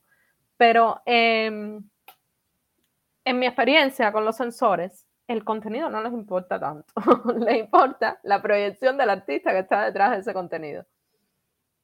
Así puede ser una obra eh, aparentemente lo más inocente del mundo y que no, que no se puede porque pues, por la persona o las personas que están detrás de la exposición. Y así me parece que es como funcionan ellos. Eh, bueno, como le llamamos nosotros, los policías de la cultura. Que a veces la, la exposición no, no, tiene tanta carga política, como te decía, estas de, la, de las fotos no tenían tanta carga política, pero cualquier cosa tiene una carga política, ¿no? Y eh, cómo definir cuánta, cuánto más polémico va a ser un, un, un statement de una obra eh, y, y, otra puede ser menos, ¿no? Claro, si haces un, no sé, si haces arte puramente decorativo, por supuesto no, no, no van a, leer lo político, pero ahí está un, un ahí está antecedente, un performance eh, que hicieron los los, artistas en los 80, que eso los registra Ernesto Menéndez Conde en un libro muy bueno que se llama El arte, el arte abstracto en Cuba. Y ellos hicieron, los, los abstraccionistas, eh, hicieron como una protesta. Eh, igual, eh, él lo tiene muy bien recogido.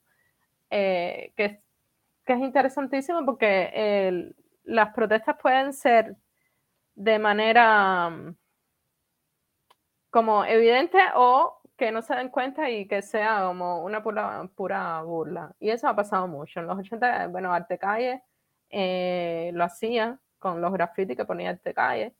que era como jodedera, pero que los Ochoa y todas estas cosas que, que se hizo eh, arte calle en los 80. Y bueno, luego está el caso de Ángel de Cao, que son los antecedentes, ¿no? Que hay que mirar a, a, ellos porque es, es, lo que está antes de ti. y, y, más o menos el patrón se sigue haciendo de la misma forma. El patrón sigue siendo el mismo. El patrón de la censura va a seguir siendo el mismo. ¿Qué es lo permitido? ¿Qué no es permitido? Como dice Boki, no te pases de la raya, y no te pases de la raya, más aquí, más allá, pero hay una raya, la raya roja, ¿no? La raya roja es cuando ya eh, empiezas a ser completamente de frente de esto, ¿no? A decir eh, un, no sé, un eslogan eh, contestatario, no sé si ¿Qué puede ser más fuerte si el Libertad o Laura Poyan presente o... Eh, es, muy, muy difícil saber que, que cuándo te estás pasando la raya, ¿no? Pero de alguna forma está integrado en la psiquis del, de los artistas que se autocensuran porque la autocensura se volvió la norma. De alguna forma el, el mecanismo de defensa y de preservación era autocensurarte antes de hacerle una obra conflictiva, bueno, pues mejor no hacerla. Entonces, eso ha convivido con, con el arte en Cuba eh, y los estudiantes de arte, eh, así como la doble moral. La doble moral funciona así. A tus hijos les vas a decir que en la escuela no pueden hablar de ciertos temas, que no se metan en, que no, que no, ni siquiera, eh, eso, ni siquiera puedes hablar mira para el lado, no, no hables de esto, no hables de lo otro. Pues en las escuelas de arte funciona exactamente así. Y la autocensura es lo que se impone. Oye, quería preguntarte un poco, ahorita cuando hablabas de estado de SATS y, relatabas cómo fue la, ruptura con, este espacio eh, y las tensiones también que se fueron generando a partir de que em, empiezan a entrar a jugar otros actores importantes ¿no? y otros activistas. Eh, quería preguntarte, al inicio también hablabas de que tu introducción un poco al mundo de la disidencia o la oposición en Cuba había estado marcada por la firma al proyecto Varela. Sí, sin duda, sin duda el, eh, uno de los textos eh, que más influyeron en, mi pensamiento, en mi formación así como disidente, fue el texto del proyecto Varela, que sí que me llegó, eh, incluso yo recuerdo haber firmado alguna copia, estamos hablando del 2008, 2007, 2008, me llegó una copia eh, de estas de recogida de firmas todavía, cuando que... Y sí, yo lo firmé, por supuesto. Pero eh, sí, un texto súper impactante donde lo único que se decía era eh, que necesitábamos libertades. se mencionaban las libertades, se describían estas libertades y eran las demandas que luego poco a poco eh, se dieron como la, de la salida, o sea, quitar el permiso de salida, eh, internet. Casi todas estas demandas estaban recogidas en el proyecto de Arena. Bueno, la libertad de reunión, por supuesto, la libertad de expresión. Y te digo, el proyecto de Arena y la, y la Declaración Universal de los Derechos Humanos son los dos documentos así que más me impactaron eh, cuando los conocí, eh, que los conocí en 2006-2007. Y, y, hablábamos también, bueno, tú me comentabas un poco de que, percibías o habías percibido justamente que la, digamos, la valoración. Perdón, 2003, 2002, 2003. ¿no?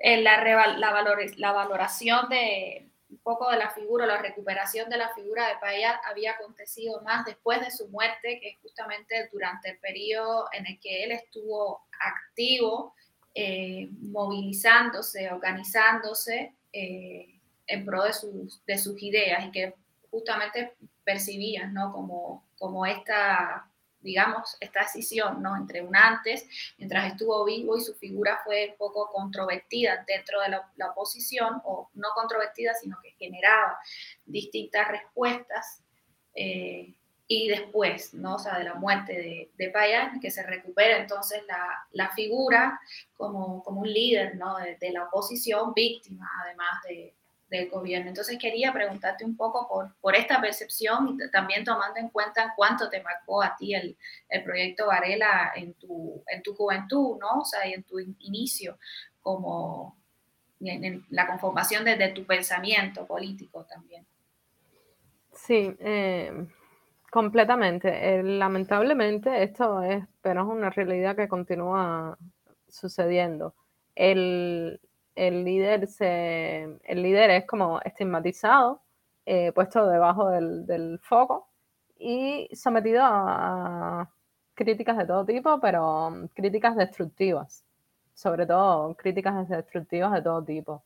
Em, yo no lo conocí personalmente Osvaldo Payá, pero sí me, sí me llegaron, eh, eh, leí algún que otro artículo de opinión en contra, así abiertamente en contra de Osvaldo Payá, donde se le criticaba eh, a veces de modo bastante inmaduro bastante infantil, que es lo que sigue sucediendo en, cuando ves estas discusiones que no tienen mucho sentido de, un opositor con otro, eso mismo que sucedió con Estado de Sats y Cuba Decide, eh, que aparentemente es infantil, pero que llegan a hacer un, un daño más profundo, ¿no? Y me parece que sí que esto completamente sucedió con la figura de Osvaldo Payá, que en vida fue sumamente criticado y, trabajó como, como siempre bajo total presión. Bueno, en los últimos momentos de su vida ya estaba completamente que no podía mover, como decimos, no puedes mover un pie, porque si mueves un pie, bueno. Y la eliminación física del líder en este caso eh, te, da la, idea de lo importante que, de lo importante que, era y llegó a representar la, esta figura de este líder, eh, de lo importante que y, la repercusión que podía tener sus ideas, eh, bueno, pues eh, había que eliminarlo. Entonces, la muerte de tanto de Laura Poyán como dos para allá, que Laura Poyan, líder de uno de los movimientos más importantes y más representativos de la oposición. Es un movimiento que ocupaba las calles, que no, no, no abunda, no abunda esto en, en Cuba. Luego vino un Paco. Pero sin duda la eliminación física de estas figuras te da la, la idea y la medida de cuán importantes eh, eran y cuán, cuán importantes, bueno, son. Es lamentable que tengan que, eh, tengan que morirse para que luego el resto de las personas que, que estuvieron, eh, que coincidieron eh, geográficamente y físicamente con ellos, que no les, no les daban su apoyo, no, en fin, es muy, es muy lamentable. Ahora son como, bueno, son como semidioses, pero en el momento en vida fueron atacados constantemente. Y eso lo podemos, lo podemos seguir observando con, con el resto de, los que quedan. Berta Soler es atacada constantemente eh, como líder.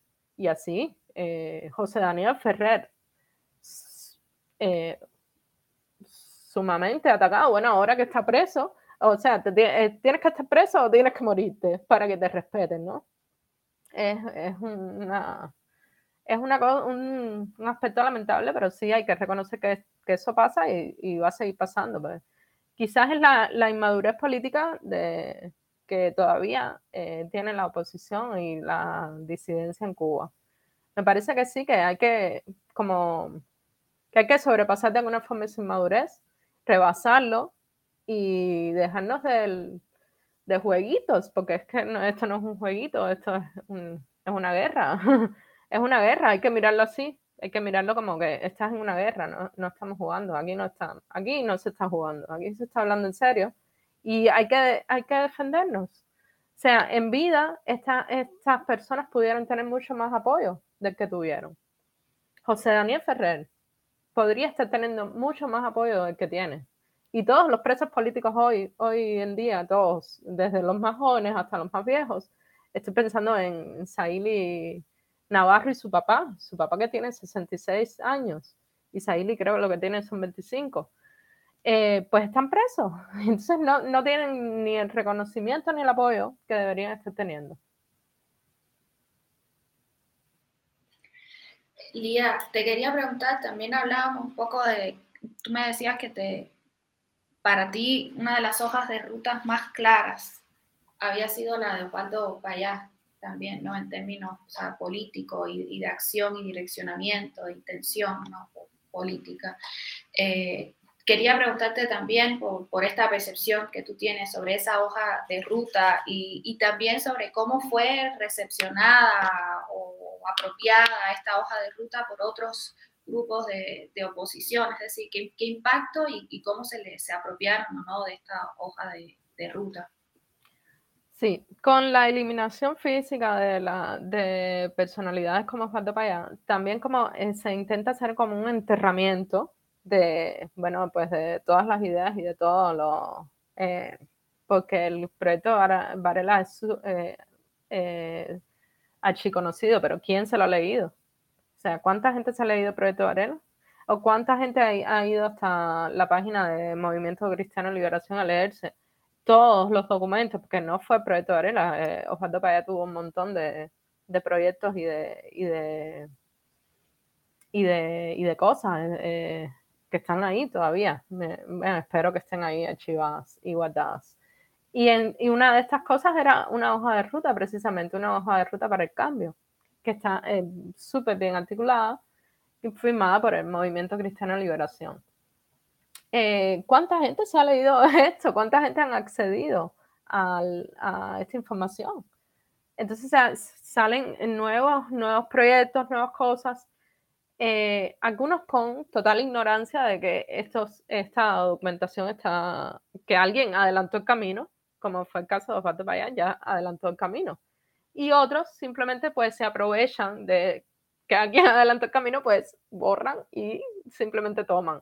Me parece que esto fue lo que pasó eh, con el Foro por los Derechos y Libertades de Antonio Rodiles, que simplemente tomó la hoja de ruta de Osvaldo Payán y como hay una ignorancia o hay simplemente una, una eh, intención de enterrar, de enterramiento, de ya lo que pasó ya no, ya no, o de, de borrar, sí, de blanque, borrar, borrar la memoria, simplemente borrar la memoria. O vamos a darle un punto más moderno o un lenguaje más moderno a esto que ya está escrito. Pero no reconoces el crédito, no reconoces el crédito de la otra persona. Y me parece que esto está pasando mucho con la obra de Osvaldo Paya que se debería estar estudiando y que nadie se está leyendo. Todo el legado que dejó Osvaldo Paya. Lía, te quiero preguntar ahora, ya sé que estamos con, con el tiempo, te, te, he traído más de una hora, pero quería preguntarte un poco para, para irlo trayendo más al presente y, y cerrándolo ya eh, justo cuando creas, crean este espacio del círculo, que empiezan a surgir otros espacios independientes, que también estaba Cristo Zapador, creo, ¿no? el Pedago, justamente, Teotar y Jazmín. Eh, aparece también la figura un poco de Luis Manuel, ¿no? O sea, que ya empieza a ser más visible dentro de los circuitos eh, alternativos del arte en Cuba. Entre el 2012 y el 2014 todavía, o sea, con un, perfil, una resonancia baja, digamos, más hacia lo institucional, pero yo creo que ya después de 2014, eh, pues con mucho más, mucho más, mucho más impacto. O sea, ya se sabe quién es eh, Luis Manuel. Y por supuesto, viene luego el, pues el 349, la creación del movimiento San Isidro, la Bienal 00, es decir, todo esto que ya conocemos que es mucho más reciente y también de lo que tú eh, has participado. Entonces quería preguntarte un poco pues cómo aparece, o sea, desde tu percepción, Luis Manuel en este contexto, eh, Luis Manuel también articulado, digamos, a personas que vienen con una trayectoria como a Mauri eh, Pacheco, ¿no? Que viene eh, con una trayectoria desde los 90 en Cuba con Omni Zona Franca. ¿Cómo aparece Luis Manuel y qué papel viene a jugar también Luis Manuel en este contexto en, los 2000 en, en Cuba, ¿no? Desde tu percepción. Sí, eh, creo que Luis Manuel, Luisma aparece, em, él, empieza a intervenir físicamente los espacios de las bienales. Me parece que es como él, él eh, con su cuerpo, como lo mismo se transviste, lo mismo que hace una escultura gigantesca de una virgen, y entonces él, él físicamente empieza a intervenir espacios de arte con eh, un, lo que podríamos llamar un arte más callejero, eh, menos académico, un arte callejero total. Me parece que todo, que se hicieron, que se vino a conocer eh, mucho más, no tanto estas acciones artísticas que él estaba haciendo, como el, la creación del Museo de la Disidencia. La creación del Museo de la Disidencia, que lo, que lo crean él y Yanelis, que eran pareja en ese momento, Yanelis Núñez, que Yanelis había sido, bueno, creo que una cosa se generó de la otra. Después de la creación de este museo, el lanzamiento del Museo de la Disidencia, con eh, un, un, banner súper atrevido que ponía a Tuey, a, no me acuerdo quién más, José Martí creo, a Fidel Castro y a Juan para allá, juntos en el mismo paquete, así era la imagen del museo, ¿no? Esto era como para eh, crear cortocircuito en la, en la cabeza de la, de la gente, ¿no? Y, decir, sí, eh, eh, fueron disidentes, todos ellos fueron disidentes. Fidel Castro en su momento se pintó como un disidente. Ah, era Fidel Castro, sí. Em, a Yanelis Núñez la, expulsan de la revista Revolución y Cultura, nada menos que la revista Revolución y Cultura, donde ella estaba haciendo, mm, ella es historiadora de arte, entonces ella creo que estaba haciendo artículos eh, relacionados con, bueno, en fin, yo, yo me entero que, que la expulsan, eso se, bueno, se, la, la, noticia empieza a circular, y yo me intereso por el caso porque yo ya estoy como... Eh, comprometida en analizar estos casos de censura, porque eh, buscar los patrones y, ya estoy como medio que armando mi proyecto, que es eh, el documental este que quería hacer, eh, Arte Libre versus Censura Totalitaria. Entonces me parece un caso importante y un caso interesante y los llamo para entrevistarlos. ellos me dan la entrevista, la hice en la, en la escalinata de la Universidad de La Habana. Yo creo que eso no, no ha sido publicado, me parece. Yo eh, publiqué algún, algún texto, alguna síntesis de la entrevista en mi blog, eh, pero la entrevista como tal no está. la estoy reservando para, si puedo, algún día terminar esta serie. Eh, pues ellos eran muchachos muy jóvenes, muy, muy, muy, muy jóvenes, que quizás ni siquiera estaban tan empapados de donde se estaban, del terreno donde estaban pisando, eh, no estaban en ese momento tan empapados. yo me acuerdo que les pregunté en la entrevista qué, qué significaba para ellos palabras a los intelectuales de 1961. Y yo creo que eso lo sacó del paso, porque ellos como, palabras a los intelectuales, como era gente tan joven que de eso ya no se hablaba y eso ya no, no se, quizás nadie, nadie había mencionado que había un, un texto titulado Palabras al intelectual en 1961. Y así, era, ellos estaban empezando a salir a un terreno que realmente no, ellos estaban empezando a transitar por un terreno donde, donde no, no conocían mucho. Y ahí empezaron como a involucrarse y hacer el, el foco de atención eh, sobre todo con el Museo de la Disidencia.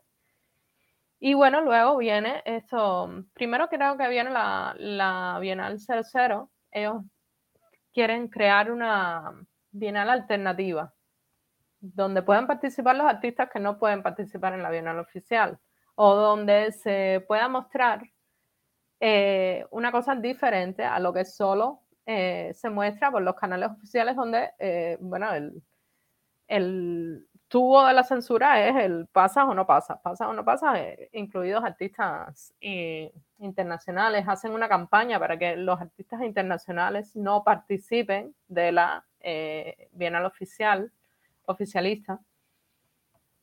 Y me parece que algunos artistas reaccionan y se unen a la campaña. Y luego todo esto, por supuesto, con la ayuda de Tania Bruguera, que ofrece hasta su espacio en, eh, su propia casa, que no sé si ya era el instituto, si ya era el instituto eh, de, activismo Hannah. Ya se hacen la, ellos empiezan a hacer las exposiciones, la 00 Bienal, Eh, como te dije, la única exposición prohibida fue la Galería del Círculo, como una especie de ensañamiento que hubo con nosotros, con Luis Trapa y conmigo, eh, de la presión esta para, bueno, ya, que, que, consiguientemente lo que, lo que significó fue mi expulsión del país. Y sí, Luisma se hace una figura súper relevante. Eh, mencionaste a Mauri. Yo creo que a Mauri es como una especie de, de gurú. Me parece que Mauri ha sido como el guía, eh, el gurú, el guía eh, estratega, el que tiene un pensamiento más estratégico, que no, no se ve tanto precisamente por eso mismo, entonces queda como atrás, pero bueno, que fue una figura clave en Omnisona Franca. Un poco, Lía, dices que a partir de este momento empieza ya a recrudecerse también el, pues, toda la violencia política hacia, ti que te lleva a tomar la decisión de, pues, abandonar el, país, ¿no? Eh, ¿Qué pasa ya en esta última etapa? ¿Qué es lo que, vives y, cómo es, bueno, por supuesto, el proceso ya de, salida de Cuba hacia Estados Unidos? Sí, yo creo que no es una decisión que no, es, que no fui tan libre de decidir, que no realmente lo que estaban haciendo era expulsándome, con, así con toda la presión que eso conlleva, me expulsan, al final terminaron expulsándome. Em, yo, lo, yo lo entiendo y, lo, y, lo, y mi experiencia y lo siento como un exilio político, es un exilio forzado, así lo, lo, lo he sentido siempre el eh, empieza justamente con la prohibición de salida. O sea, fíjate el eh, mecanismo macabro que ellos tienen. Ellos te prohíben la salida, pero esta prohibición de salida no es más que el principio de la expulsión del país. Es la presión a la que te vas eh, a ver sometida para que, que luego se vea como una decisión, pero realmente tú no tienes ninguna decisión. Es, lo, es, es o sí o sí o no o no te vas o, te mueres, o, estaría pudriéndome ahora mismo en un calabozo. ¿no? no, hay, no, hay no hay tal decisión, eso no existe. Es, es, una, sola, una sola dirección y la dirección existe. la dirección la salida obligatoria es, eh, es el eh, destierro, el exilio político o exilio forzado. Ellos mm, durante más de un año o por un año me, someten a esta restricción de salida eh, que, que no se entiende bien, pero yo, yo hice todo lo que había que hacer, eh, denuncias por aquí, fiscalía por allá, por gusto, pero lo hice, inmigración, grabé en inmigración, eh, lo que me decían era completamente absurdo, que se yo era una persona de interés, persona de interés nacional, en fin. Esto se siguió repitiendo con un montón de personas y ahora mismo sucede. Bueno, ahora mismo sucede también, pero siempre sucedió así, ¿no? Es que ahora es más visible porque tenemos más información, más acceso a la información, más internet, pero siempre sucedió que hubo personas que no pudieron entrar. Hubo personas que no podían salir, hubo personas que no podían entrar. Esto siempre ha sido, como te dije antes, eso es a nivel discrecional de los altos mandos, de... Eh, es el Ministerio del Interior el que te permite o no la entrada y salida del país. Y hay infinidad de casos que a lo mejor ni ellos mismos eh, saben que están regulados o que no pueden, eh, porque ni siquiera lo han intentado, ¿no? Hay quien, hay quien no se ha comprado nunca o no ha podido comprarse un pasaje para ver si está regulado o no. Así. Y hay quien, como yo, no va a intentarlo de, a la manera inversa, porque tengo eh, dos niñas. Entonces no lo, ni siquiera me voy a tomar el trabajo de intentarlo. Y ya te digo, no le puedo dar candela al pasaporte, aunque quisiera, porque en la entrevista de naturalización de, de, la ciudadanía norteamericana me lo van a pedir. Pero después de esa entrevista, yo lo que lo voy a hacer es darle candela a ese pasaporte. Yo no. Yo tengo a mi mamá en Cuba, pero yo no quiero tener un, un pasaporte como ese. Yo no quiero tener nunca más que pasar por una aduana con un pasaporte como ese en mi mano. Así. Es triste, pero, pero es así. desafortunadamente. Es casi un documento como el de los judíos, si vienes a ver. Lía, mencionabas ahora a tu mamá y quería un poco para, cerrar eh, preguntarte también, eh, bueno, primero por, por, el impacto que todo esto tiene siempre en la familia, o sea, tú lo decías, tu mamá está en Cuba, tú estás en Estados Unidos, eh, uno deja más cosas en Cuba, además de la mamá, o sea, ahí quedan memorias, afectos, o sea, quedan muchas cosas del otro lado. te quería preguntar por eso y te quería preguntar también por la, por la otra parte, o sea, por la, la relación con, con, tu hermana, con la mamá de tu hermana y, cómo también es un referente familiar, eh, quizás eh, lejano en el sentido de que me comentabas incluso que no habían tenido tanta cercanía, pero que es un referente importante dentro de, de la familia y también dentro del imaginario tuyo y de, de tu hermana, Mónica. Eh, en cuanto a lo que es la, lucha, la oposición y también las consecuencias, ¿no? las implicaciones que tiene esa toma de, partido, ese posicionamiento político en Cuba, ¿no? y de cómo cargar también con esas, con esas consecuencias, ¿no? lo que implican a largo plazo para, la familia, para una y para la familia esas, decisiones. Sí, bueno, sí, eh, a mí, bueno, yo a mí me lo quitaron, me lo quitaron todo, literalmente, me lo quitaron todo durante un registro que me hicieron literalmente, me lo quitaron todo. Me quitaron hasta las fotos eh, digitales, las primeras fotos digitales que yo hice, no sé, estoy hablando del primer gato que tuve o algo así. Todo es todo. A mí me dejaron sin nada. Eh, no solo los equipos, que no son lo, que importa, los archivos eh, digitales son los que más impacto tuvieron en las cosas porque son memorias y son, bueno, mis memorias personales, aparte de toda mi investigación que también se fue en ese registro. Em, bueno, libros, documentos, etcétera, pero lo que más duele son los archivos personales y, la, y los archivos digitales, ¿no? Y bueno, entrevistas que perdí y todo esto. Y la, dejar a mi mamá atrás, que espero que pueda eh, ahora con esto del, del sponsoreo pueda ser posible para mi hermana traerla. Estamos hablando, tú me decías de, o sea, por eso es que no, no estoy tan traumatizada con lo de mi mamá, porque yo espero eh, sacarla. no quiero regresar de ninguna forma, pero sí quiero sacarla. Y mi hermana, la que está aquí, que es Lisa Mónica, creo que hay una confusión en los nombres.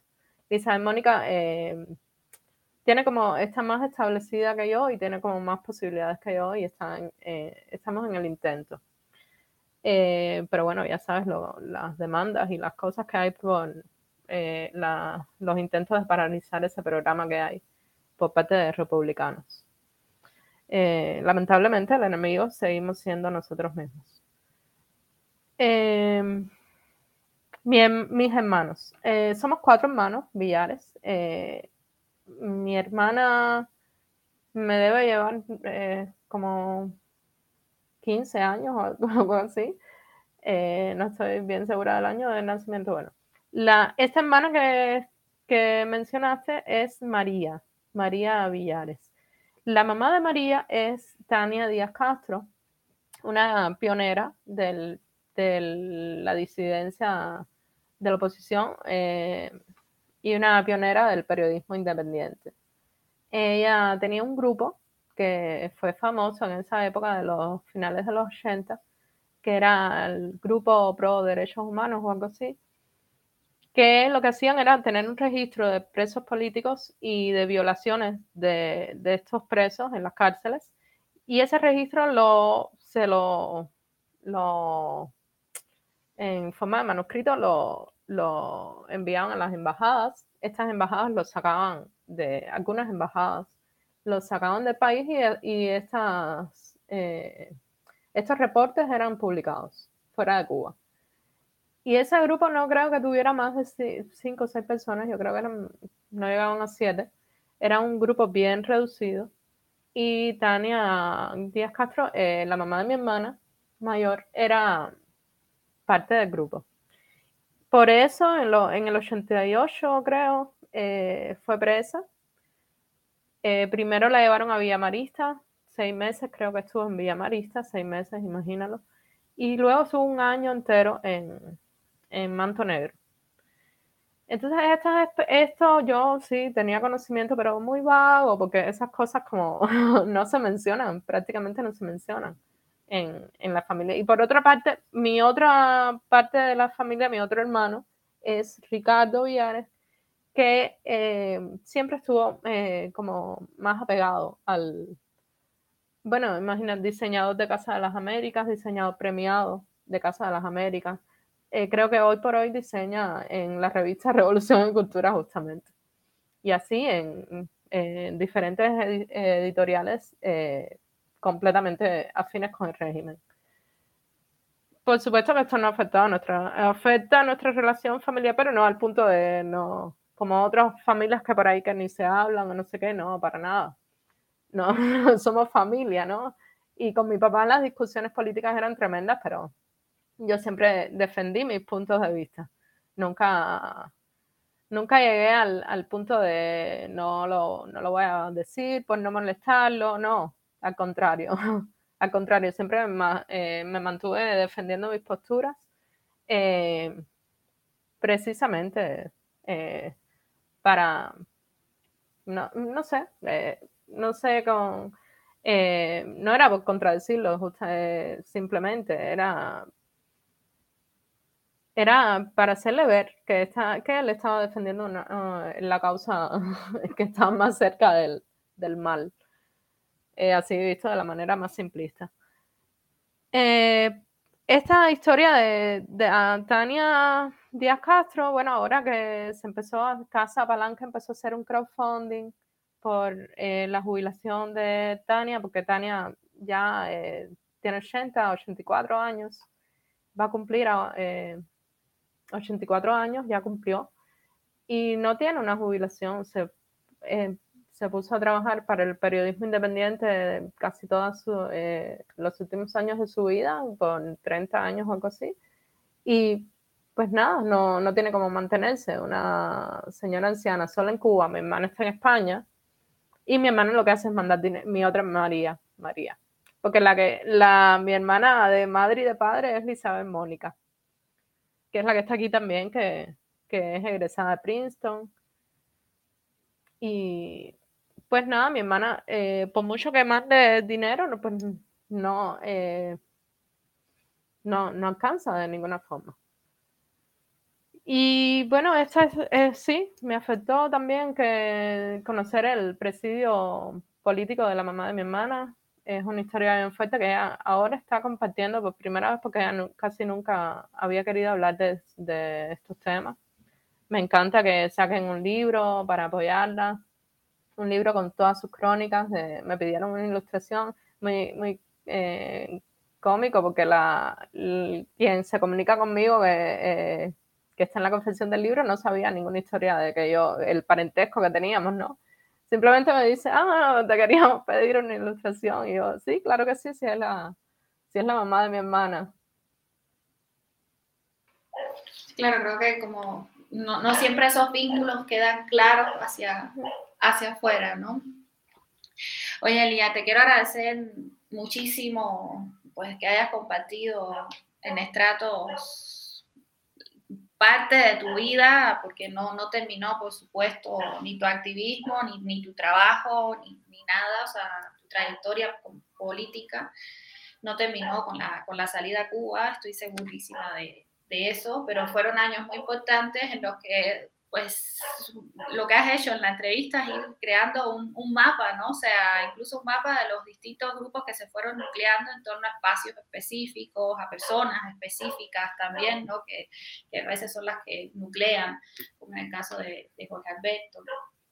Eh, entonces, creo que es importante para ubicar en los 2000 esa escena ¿no? más del, del, arte alternativo, del arte político, del activismo, poder contar con, con, el testimonio tuyo, que además atraviesa prácticamente todos los espacios de, en, en, esa primera mitad del, de los 2000, ¿no? que nos has venido contando entre el 2000, a partir del 2010 y antes del 2010 también. Entonces, yo te agradezco eh, muchísimo. Eres un archivo, o sea, un archivo en ti mismo, un inventario de, de todas estas prácticas. Te agradezco que lo hayas compartido, te agradezco también el tiempo, porque sé que nos hemos extendido eh, muchísimo.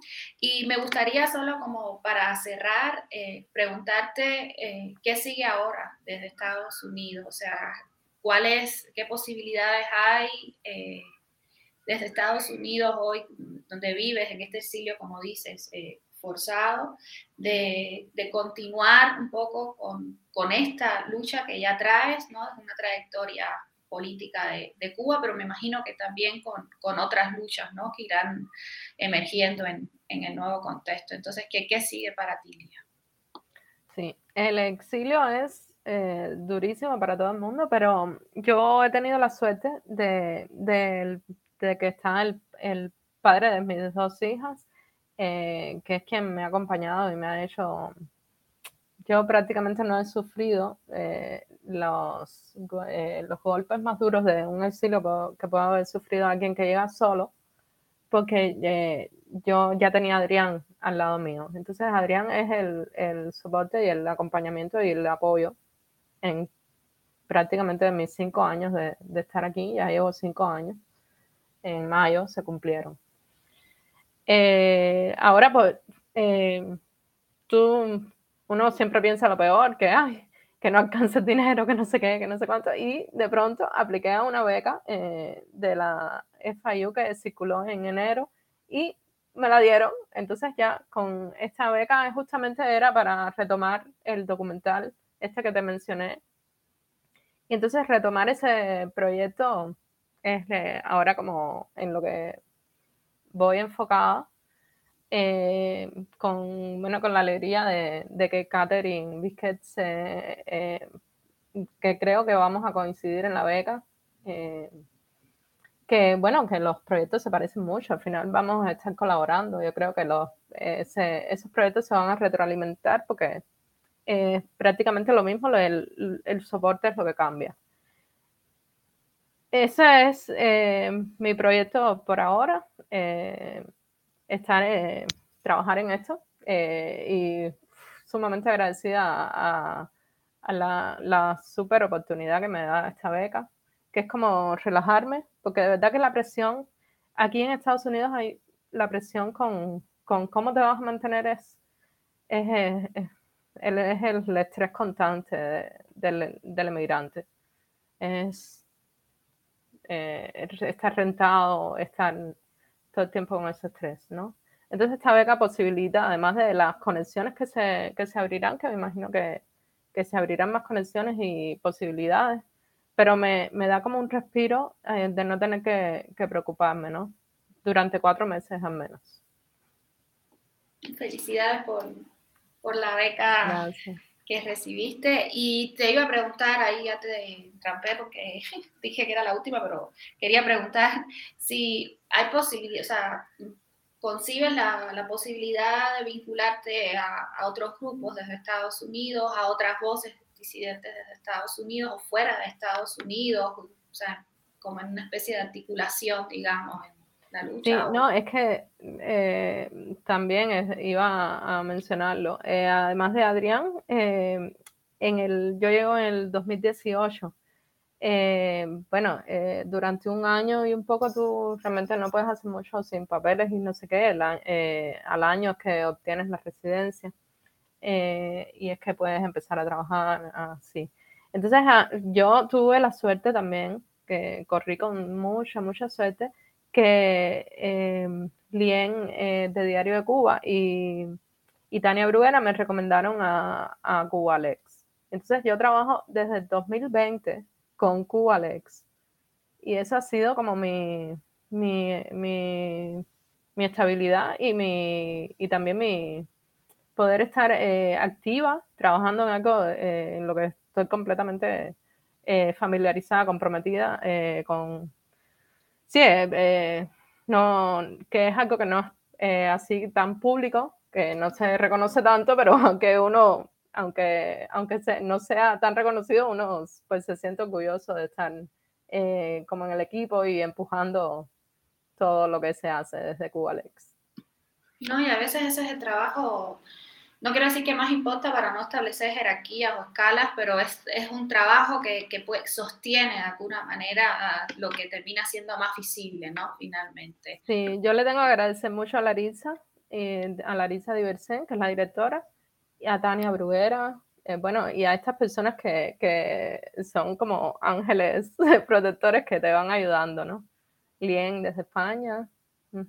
Sí, que es importante también para poder acorpar, ¿no? Todo el, proceso también del, de la migración, que, que, es complejo y complejo, sobre todo cuando se da, no es una migración, o sea, no es migración voluntaria, es un exilio, o sea, y tú lo decías, es completamente Por supuesto. Y que, no, y que no existe realmente un, un, un grupo de...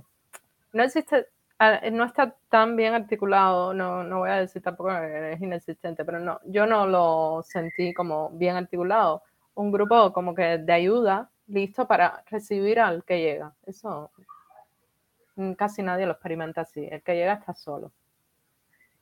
Así es, así es. Llega solo, a empezar de cero. O sea, en un contexto completamente distinto y muchas veces hostil, ¿no? Que, además te fragiliza como, como migrante. Entonces, te agradezco muchísimo, Lía, te reitero las felicitaciones por, por, la beca y también deseosa de que pueda salir de ahí un material, estoy segura, de archivo, de memoria importante para contar eh, al menos los últimos años, ¿no? De lo que ha pasado en, en, Cuba y no dejar justamente que ha sido uno de los problemas, ¿no? Que tenemos en, en la isla, que, que la imposibilidad de, articular una, una, memoria, de, los procesos que se van acumulando y, y, generando. Entonces creo que es como importante que podamos empezar a, a crear estas memorias, estos archivos también de, la disidencia. Sí, muchísimas gracias a este programa. me parece que es eh, que va a ser eso mismo, va a ser un archivo súper importante de estas entrevistas que están haciendo ustedes en Estratos. Eh, nunca mejor puesto el nombre. Eh, sí, me parece importantísimo y buenísimas todas las entrevistas. Felicidades. gracias, gracias Lía y gracias también a todas las personas que, que nos siguen y nos acompañan y, y que permiten que justamente estos espacios tengan lugar. Así que muchísimas gracias de nuevo.